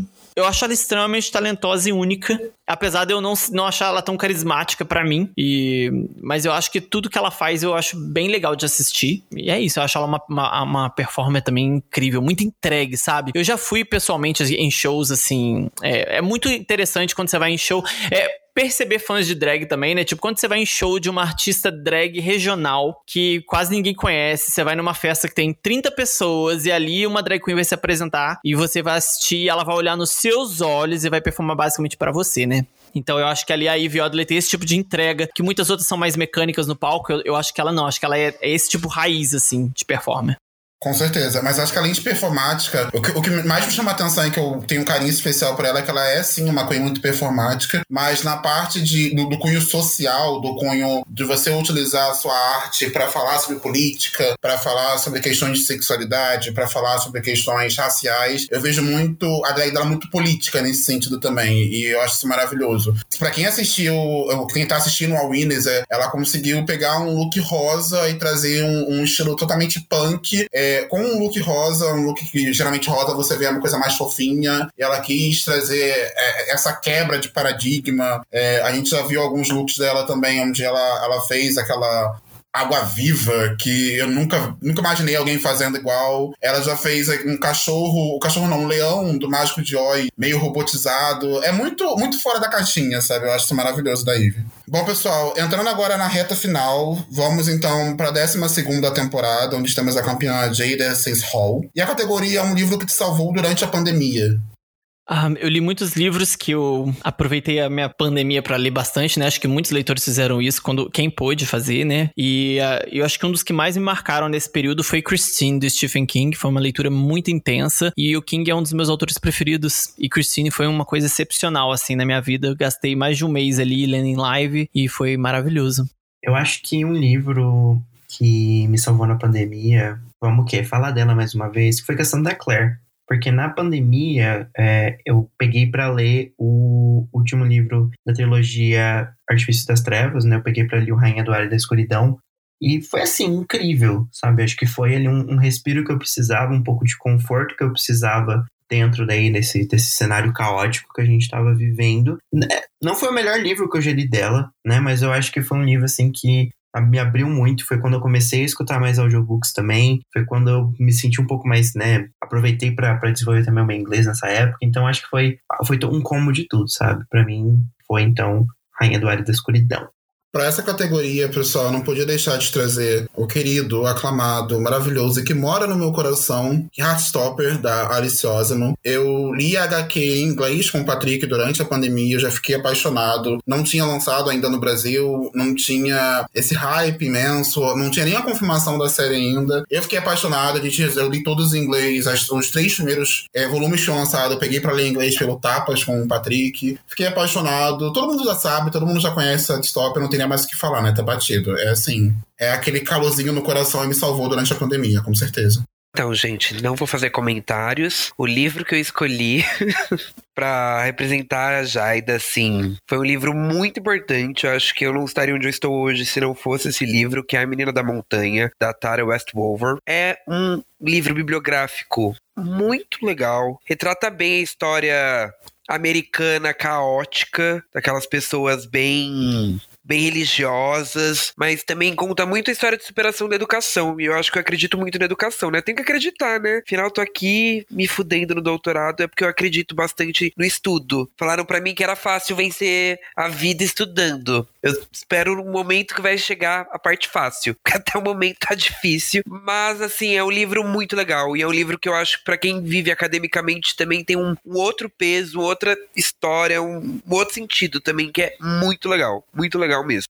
Gente, Jada é perfeita, né? Acho que não precisa nem, nem comentários. Eu, eu, nunca vi uma pessoa não gostar da Jada. Eu já vi, já vi as bichas é, questionando a vitória dela, sabe? Ah, os fãs da Gigi falando que ela não merecia, porque a Gigi tinha quatro wins e tudo mais. Mas criticando a Jada em si, ela é muito amorzinho. É, não tem como não ser é apaixonado. Ótima. Ela é o puro tem... carisma, Sim. gente. Ela é o puro carisma. É. Eu só consigo lembrar daquele episódio do Luca Vedar. Gente. Nossa, gente, esses tempos eu cheguei em casa do trabalho triste, porque aconteceu umas coisas, sabe? Tipo, foi um dia bem bem pesado. Eu falei, gente, eu preciso de alguma coisa confortável para assistir. O que, que eu vou assistir? O que, que eu coloquei? Eu coloquei esse episódio pra eu rever. Gente, que sabor, que deleite, que coisa maravilhosa. Que, que performance incrível, sabe? Eu, eu racho de rir. Ela, a, a interação dela com a, a que, tipo, cada vez que ela falava um look over there, a Hyde não aguentava, ela rachava o bico. Tudo pra mim. Eu amo demais esse episódio. Eu, eu acho que também entra um dos mais icônicos da temporada, assim. Eu acho a Jada maravilhosa. Eu acho que no top 3, as três poderiam ter sido coroadas, qualquer uma das três. Eu, eu ia achar justo qualquer uma das três. Eu gosto muito da Crystal Method, eu acho ela maravilhosa. Mas assim, a Jada, tipo, é me... para mim era merecido qualquer uma delas. E felizmente a gente teve uma temporada maravilhosa. Foi uma temporada muito incrível. E a Jada é uma rainha, assim, perfeita pra temporada também, então 100% satisfeita. A única Queen que ganhou uma temporada de RuPaul foi coroada na sala da sua casa, né? Que foi a temporada que foi gravada final e durante a pandemia, mesmo assim ela conseguiu arrasar. Perfeito. Eu acho uma pena para ela não ter tido a oportunidade que as outras tiveram, né, pós-reinado, e mas eu espero que agora que as coisas estão mais calmas, que ela possa, sei lá, conseguir fazer muitas outras coisas que infelizmente a pandemia tirou, né, então, essa oportunidade então, dela. Então, ela, ela tá tendo essa visibilidade com a Winnes. Eu acho assim que tá sendo uma oportunidade uhum. maravilhosa para ela, para mostrar o trabalho dela. É, e para quem já assistiu os três episódios que já, lanç, já lançou, assim, viu o, o quão especial tem sido ela. Ela falou até abertamente sobre essa questão de dela se sentir um pouco invalidada, dela ter ficado com receio de ter ido pro Winners por, por achar que não era mais campeã, porque ela não teve essa validação do público, né? Ela ganhou e não teve muito contato público, não teve show. Ela não teve, ela não foi aplaudida de pé em, em boates, não teve viagem pelo mundo. Isso foi tirado dela por conta do coronavírus, mas eu espero que agora com o Winners ela seja tem esse reconhecimento que ela merece, que ela viaja aí pelo mundo fazendo shows e sendo vacinada que ela merece muito. Com certeza. Bom, pessoal, partindo agora para nossa penúltima temporada lançada, que é a décima terceira. A campeã foi a Simone, e a categoria é um livro recente que as pessoas ainda falarão por muito tempo. Eu escolhi um livro que eu acho que ele não é tão recente assim, mas ainda assim eu acho que ele ainda vai ser muito falado, que são Os Sete Maridos de Evelyn Hugo, porque além do, da, desse boom muito grande que teve no meio literário por conta do livro, a gente sabe que na hora que sair a adaptação, rola aquela, aquela segunda leva, né, do público novo que viu a adaptação, seja série ou filme, sei lá, que vai sair, e aí vem essa galera nova vai falar, e eu acho que é uma história que vai, que merece o hype, eu acho que é uma história que merece o hype que teve e que ainda vai ter, então eu acho que é é um daqueles livros que vai ir permeando. Tipo, uma história muito boa, que vai envelhecer muito bem. Eu tenho essa impressão e espero que a gente fale muito ainda sobre Evelyn Hugo. Nossa, eu concordo muito sobre Evelyn Hugo, mas enfim. Eu acabei escolhendo um livro que não foi na, na, não chegou ainda aqui no Brasil, mas está chegando, porque está prometido pela editora intrínseca, que é o livro The Pop War, da R.F. Kuang. Ela é um livro, é uma fantasia, uma alta fantasia que retrata a guerra da maneira mais cruel e verdadeira possível, sabe? Então, eu acho que talvez seja por isso que, nossa, eu me senti assim meio coisado, porque todo mundo falando de livros, né? Ah, é importante, assim, tal. Por exemplo, a questão da Evelyn Hugo, e eu vi a resposta dos meninos também. E eu aqui jogando um livro de guerra, né? Mas eu acho que vai ser um livro que vai ser muito comentado no sentido, sabe? As pessoas vão ler e vão gostar, porque ele já existe com um certo hype aqui, E eu acho que vai servir um pouco para fazer essa. essa não limpeza, mas pensa assim, pensa Mistborn, que todo mundo que leu ama e todo mundo considera como uma das melhores fantasias. É isso que eu vejo no potencial de, de The Pop War. Resumi bem. Olha, eu tô esperando isso, hein? Eu tô, tô, vendo esse livro sendo tão hypado lá fora. Ele vai chegar esse ano aqui no Brasil. Eu não espero nada menos do que o melhor livro da minha vida, porque ele tá tão falado. Amigo, foi o primeiro livro do ano e meu primeiro favoritado esse ano. E eu acabei de ler o segundo, inclusive. Veremos se vem aí. Tô só esperando.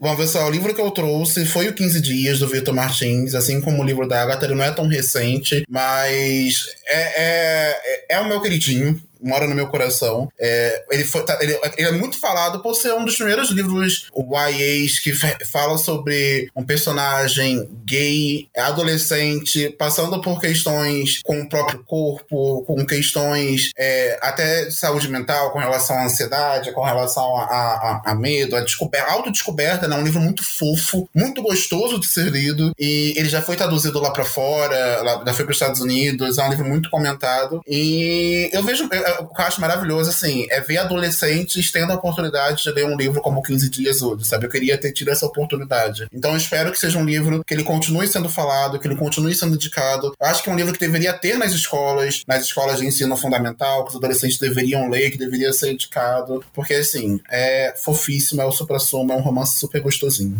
Então, gente, minha indicação será um livro que eu imagino, não li ainda, mas não conheço um ser vivo que tenha lido e tenha falado mal, e espero continuar assim sem encontrar, que é Tordoarado, do Itamar Vieira Júnior. Eu tiro porque foi um livro que eu dei de presente para minha mãe. Minha mãe é uma pessoa totalmente out da booksfera, enfim. E de longe é o livro favorito da vida dela. Porque minha mãe é uma pessoa é, nordestina, é, e ela falou que retrata muitos pontos da vida que ela viveu. Ela conseguiu fazer reflexões incríveis com o livro. Um livro de linguagem fácil, porque minha mãe não é uma pessoa que consegue ler livros com a leitura muito refinada. Então, assim, eu imagino que seja um livro que veio para ficar e vai ser um livro que a gente vai ver muito estudo sobre ele. A gente vai ver muito, muitas pessoas ainda falando sobre esse livro. Tanto que depois que o nosso querido Lula, ex-presidente, ela futuro próximo presidente, a Porta 13 confirma, postou sobre esse livro, gente nunca mais baixou o valor desse livro na Amazon, é surreal. Que eu queria dar para outra tia minha e eu nunca consegui dar porque eu sou mão de vaca, porque ele não fica barato. É caro pra cacete esse livro hoje em dia, até hoje. Nunca mais rolou uma promoção.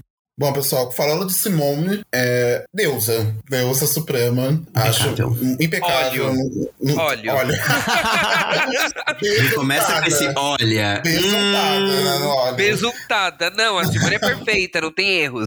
Não, ela é incrível. Caras e bocas também, né? Gente, eu, eu amo os lip syncs da, da Simone, as caras que ela faz, as bocas que ela faz. É, Perfeita, perfeita, perfeita, perfeita. E, e o Nerve também, né? De, a roupa da final dela, gente, de, de um, um, uma, uma, calça jeans. Uma roupa super básica. Mas eu achei maravilhoso porque, assim, é a calça jeans no estilo. Mas ela fez Sim. todo um trabalho. Eu não sei se vocês viram é, o making off que ela soltou da, Eu vi, eu vi. Do look. Gente, trabalho, nossa, né? todos os negócios dos Varovski sendo colados, sabe? Ai, sabe? Me senti pobre, não gostei.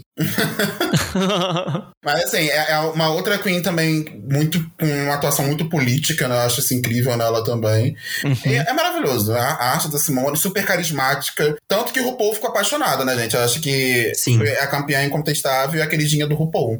Não, com certeza. Desde o do, do primeiro momento. Eu acho a Simone perfeita. Perfeita, perfeita, perfeita. Eu acho ela maravilhosa. Acho um deleite assistir ela na temporada dela todo momento que ela tá, eu acho primoroso. Eu, eu gosto demais, sou muito Até fã. porque ela tem altos e baixos também, né? Ela acaba indo pro, pro, pro bottom e uhum. vê como... Não, ela consegue entregar tudo. Eu, assim, uma das minhas queens favoritas é a Gottmik. Eu queria muito que a Gottmik tivesse ganhado, mas eu não tiro nenhum mérito da, da Simone, porque eu sei o quão incrível ela é, sabe? Mas a Gottmik tem que ter um espacinho no meu coração. Mas a, a Simone, ela, ela entregou. O lip sync da final dela de Till the World End, pra mim, é muito icônico. Eu acho que tem isso também, né? Tipo, a, a vitória dela, porque é um, é um programa, é um reality e tal, alguém precisa ser coroada, mas são muitas queens tão talentosas que a gente só ganha com isso, né? A, a participação das outras queens é um, é um presente, sim, eu acho. Sim. Então a Gottmik realmente é bem espetacular, mas a Simone, tipo, coroadíssima, maravilhosa. Apaixonado. E agora, pessoal, partindo para nossa última campeã, para nossa última temporada, né, que é a 14. A campeã foi a Willow Pill, e a categoria é um livro que te deixou confuso no início, mas que depois você amou. Olha, que acontece? Eu botei um livro da Agatha Christie porque isso me acontece com frequência com a Agatha Christie e eu fiz uma leitura coletiva desse livro, que é o Depois do Funeral. São muitos personagens, então era assim, assunto recorrente na LC, no grupo de LC era: "Meu Deus, vocês também estão perdidos? Meu Deus, vocês também estão perdidos?". Ninguém conseguia decorar nome de ninguém, ninguém sabia quem tava falando o quê, porque era muita gente, a Agatha bota aqueles nomes, tipo, aqueles sobrenomes enormes e aí naquela vibe, né, bem uh, britânica e tal, e a gente assim: "Meu Deus, o que que tá acontecendo aqui?". Então assim, eu nem sabia quem era quem até metade do livro. Eu fui falei, vamos lendo, vamos vendo o que vai dar, bola pra frente. E aí, tipo, do meio pro final que eu já tava me orientando e consegui ser surpreendido no final. Porque senão eu já falei assim, ah, fulano é o assassino. Falar, quem é fulano? De qual dos personagens a gente tá falando? Ah, então eu fiquei tão perdido no início com a, com a quantidade de personagens e com os nomes complexos, aquelas famílias, que e todo mundo que tava na LC comigo também ficou. Então, depois o funeral é um dos mais marcantes quando você pensa em confusão. E o final, sempre chocante para mim, Agatha Christie, né?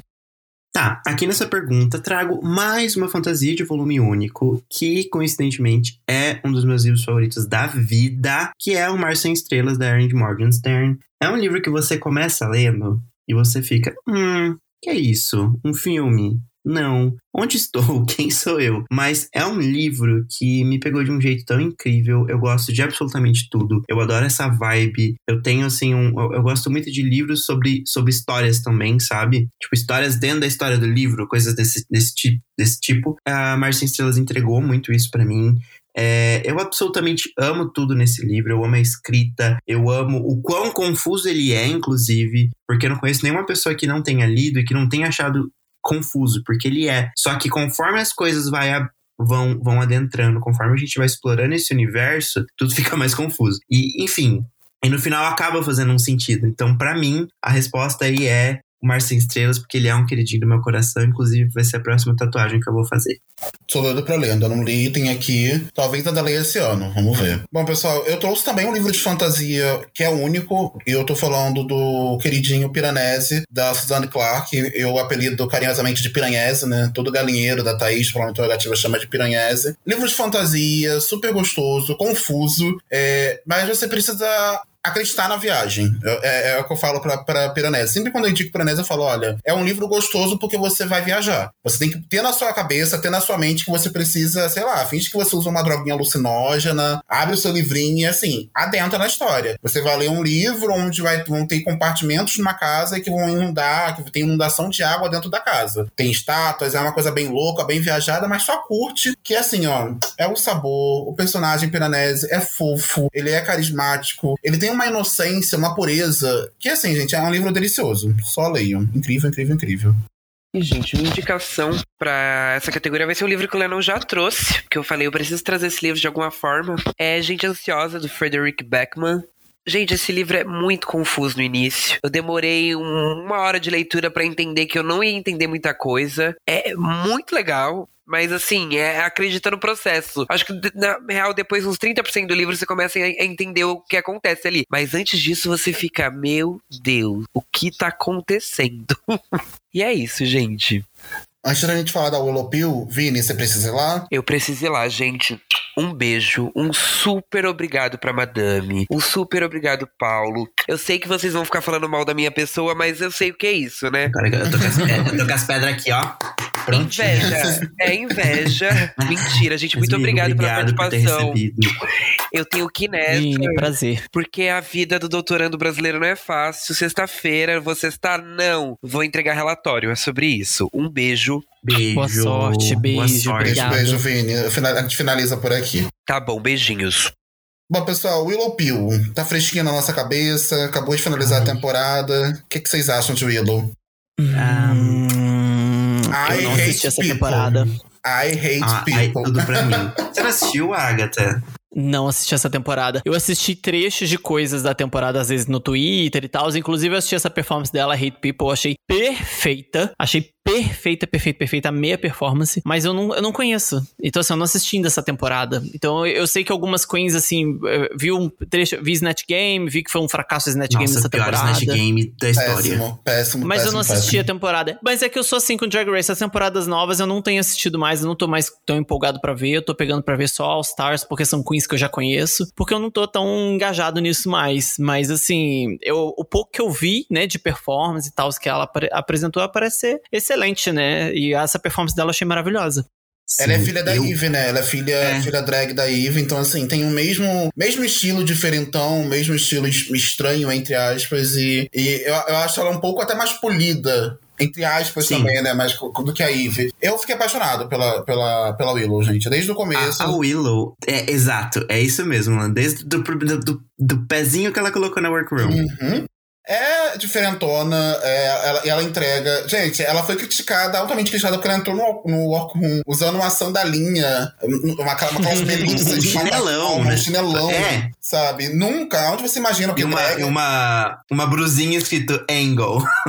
uma, uma sainha. tipo como se tivesse uma, umas asinhas, era pra ser Angel, sabe? Escrito errado. Tudo. Não, geralmente a gente sabe que as entrances, né, as, as entradas do RuPaul são sempre aquelas coisas majestosas, aqueles looks esplêndidos. A, a Queen, ela quer causar uma primeira impressão impactante, e a Willow, ela causou, mas de uma maneira diferente, sabe? Ela não, Sim. não precisou de luxo, não precisou de riqueza, não precisou de nada, e marcou de certa forma. Eu Acho que Sim.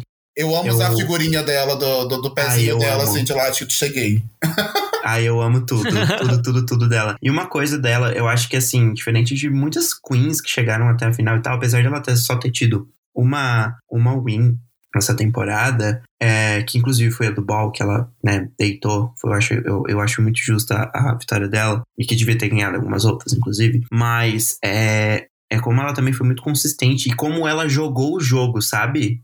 Sim. Tipo, como ela conseguiu, em determinado momento, fazer com que as coisas funcionassem para a maneira em que ela queria. Então, para mim, foi muito bem feito. Como, tipo, ela não chegava falando: Meu Deus, eu sou muito boa em fazer isso, aquilo e tal. Eu sou coreógrafa, eu faço isso, eu faço aquilo. E como ela tudo ela chegava, ela guardava para ela. Então, na hora de mostrar, ela ia, mostrava e surpreendia. Então, pra mim, essa é uma das coisas que me fez gostar tanto dela. Mas, assim, eu acho que o top 4, o, top 5 que acabou sendo, todas são. Eu gostava muito de todas. A galera com muito hate na Baya Berry, mas eu gosto dela. Mas, assim, a que eu queria mesmo que ganhasse foi, foi, é, era a Willow.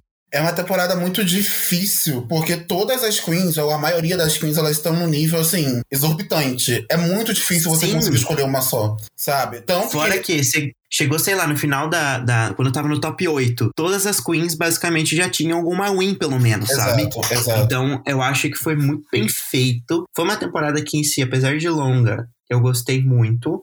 E Willow Pill, pra mim, é minha queridinha. E, inclusive, é a primeira winner de uma season regular, uma primeira é, mulher trans, no caso. Maravilhosa. É, é, já vai assistir, quando você for assistir a Agatha, já fica com isso em mente, é uma temporada longa. RuPaul, ele, ele gastou, tipo, todos os safes que ele podia, de não eliminar duas, de não ter eliminação no dia, enfim. É a, a premiere dupla, né? Sim, sim. É bem Episódio extra no meio do coisa pra colocar isso. Sei que Foi lá. louco, foi louco. Foi uma temporada muito louca. Teve o negócio do chocolate, que É. ele resolveu A fa- barra de chocolate de ouro, É, né? ele resolveu fazer o Willy, Wonka. Wonka. Aí a, a Queen, ele, toda vez que ela era eliminada, ela podia abrir o chocolate. Se fosse a barra de ouro, ela não era eliminada. Então teve mais isso de não eliminação. Então, assim, foi extensa. Pra quem assistiu acompanhando, teve momentos que até ficou um pouco cansativo. Mas é aquilo, pra quem é fã, gente, esconde na fanbase. Continue Era, batendo era meu palma. ritualzinho gay de sexta-feira. Exato, exato. Quando acabou, eu fiquei sentindo falta. A gente reclama, reclama, reclama, mas quando acaba, sente falta. Gente, é A RuPaul sexta-feira. alimentando as gays, gente. Exato. Ela Gente, alimentando dava as, as gays tem que ter alguma coisa pra reclamar no Twitter. Eu dava desculpa pra não precisar sair na sexta-noite. Sabe? Tipo, putz, não vai dar, meu. Eu tenho um compromisso. Meu compromisso era que é Drag Race. Mas, sabe? Era o meu compromissozinho, beber um vinhozinho enquanto assistia o episódio ali, ó. Aí não, aí eu tive que voltar a sair. Não tinha mais desculpa. Poxa vida, mas agora tem All Star. Não, que está maravilhoso. Ai, tá tudo, tudo, tudo, tudo. Bom, pessoal, chegamos ao fim da nossa tag, com três horas de gravação. Acho que esse foi o Tá episódio, episódio mais longo do teste da estante que a gente já gravou. Eu acredito, eu vou até conversar com, com o pessoal, depois eu converso com vocês também. Eu não sei se ele vai ser dividido em duas partes, mas possivelmente eu devo dividir dois episódios de uma hora e meia, a gente avalia. Você que tá ouvindo aí, você vai, ter, vai, vai saber né, se tá dividido, se vai ser parte 1 ou parte 2. É, mas eu já imaginava que seria um episódio longo, até porque é uma tag longa, são 14, 14 vencedoras. A gente tá falando aqui, nós somos apaixonados pela arte tag, apaixonados por RuPaul's Drag Race e apaixonados por leitura. Então é óbvio que a gente ia falar, falar, falar e Foi não completo. É, não tem como. Gente, juntou gay, fã de, de Drag Race num lugar só pra conversar. É isso aí, gente. Deu três horas. Se duvidasse, era cinco. Queria agradecer muito a Agatha e ao Paulo pela participação e pela paciência. Prometo que quando, for, quando vierem as, próxima, as próximas vezes, não vai ser um episódio tão longo assim. Juro que vai ser mais curto. Espero que vocês tenham gostado. É, vou... Bicho, se você mandar um cheeseburger pra minha casa, pode ser cinco horas que eu vou comendo enquanto você vai falando.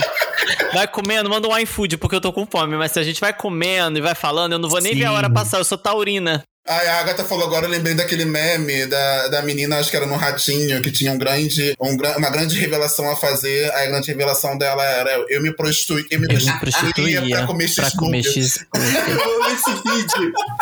Eu amo esse meme. João Kleber, João Kleber. É João Kleber. Era do João Kleber, isso. A, a Agatha grava podcast pra ganhar cheeseburger, tá vendo? Ai, meu sonho, meu sonho. Essa é a publi dos meus sonhos. Ai, gente, muito obrigado Ai. pela participação. Vou deixar esse espaço aqui aberto Imagina. agora para vocês divulgarem as redes sociais de vocês, falarem do trabalho de vocês. Fiquem à vontade.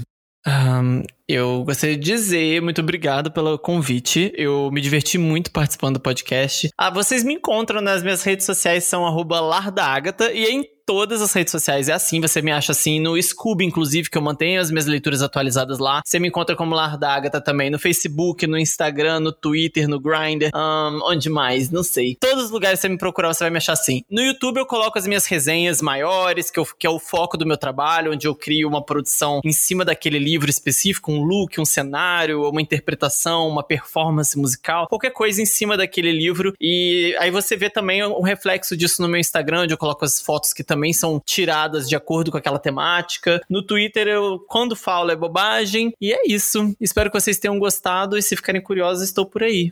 Muito obrigada, um beijo. Quero te agradecer de novo, Lena, pelo convite. Me senti extremamente honrado, me senti extremamente feliz, extremamente chique por estar participando de um podcast. Enfim, vocês podem me encontrar em todas as redes sociais como Explorer Books, tanto lá no Instagram quanto no Twitter, YouTube também. Tem também o meu Insta pessoal, que é Paulo Berzac, que é o nome chatinho de, de, de falar, mas tá na dúvida, é só entrar no Explorer Books que eu tô linkado lá. Tá? E também o meu, meu Twitter pessoal, que é o PBerzak, que eu também só uso o quê? Pra falar baixaria, pra falar um pouquinho de, de, de, dos nervosos do dia a dia, mas acho que é isso de uma maneira né, geral, né? O foco realmente do canal é sobre fantasias. Eu tô, provavelmente quando, quando esse, esse podcast sair, eu já vou ter lançado esse vídeo, né? Que vai ser. Eu tô preparando um especialzinho de vídeo sobre Percy Jackson, que é a saga queridinha do meu coração, por conta aí da, da, da do lançamento da série, sobre esses todas as notícias, rumores, tudo que a gente tá vendo. Então, tô trabalhando em cima disso e tal. E é algo que eu tô muito empolgado. Então, assim, estamos indo porque tem muita coisa pra gente fazer. E, de novo, Lennon, muito obrigado aí por ter dado esse espaçozinho pra gente, por termos aqui fofocado e conversado bastante. Eu que agradeço, meninas. Espero encontrar vocês mais vezes aqui, com certeza. Sinta-se à vontade também, sempre que quiser usar a plataforma, quiser usar esse espaço para falar sobre qualquer coisa, pode me procurar, fique à vontade. Vai ser sempre um prazer ter vocês aqui com a gente. Tá bom? Obrigada. Bom, pessoal. Ai, obrigado. Então ficamos por aqui. Não deixe de seguir e acompanhar a gente em todas as redes sociais. Participe do canal do Teste do Estante no Telegram e fique por dentro de tudo que vai rolar nos próximos episódios. Todos os links que foram citados aqui, todos os livros, o canal da Agatha, os links da Agatha, o canal do Paulo também, todos os links do Paulo, eles vão estar linkados aqui no box de descrição. Tá? O link do nosso canal no Telegram sempre fica aqui também. Vamos ficando por aqui, mas na semana que vem estaremos de volta com mais um episódio do Teste da Estante. Tchau!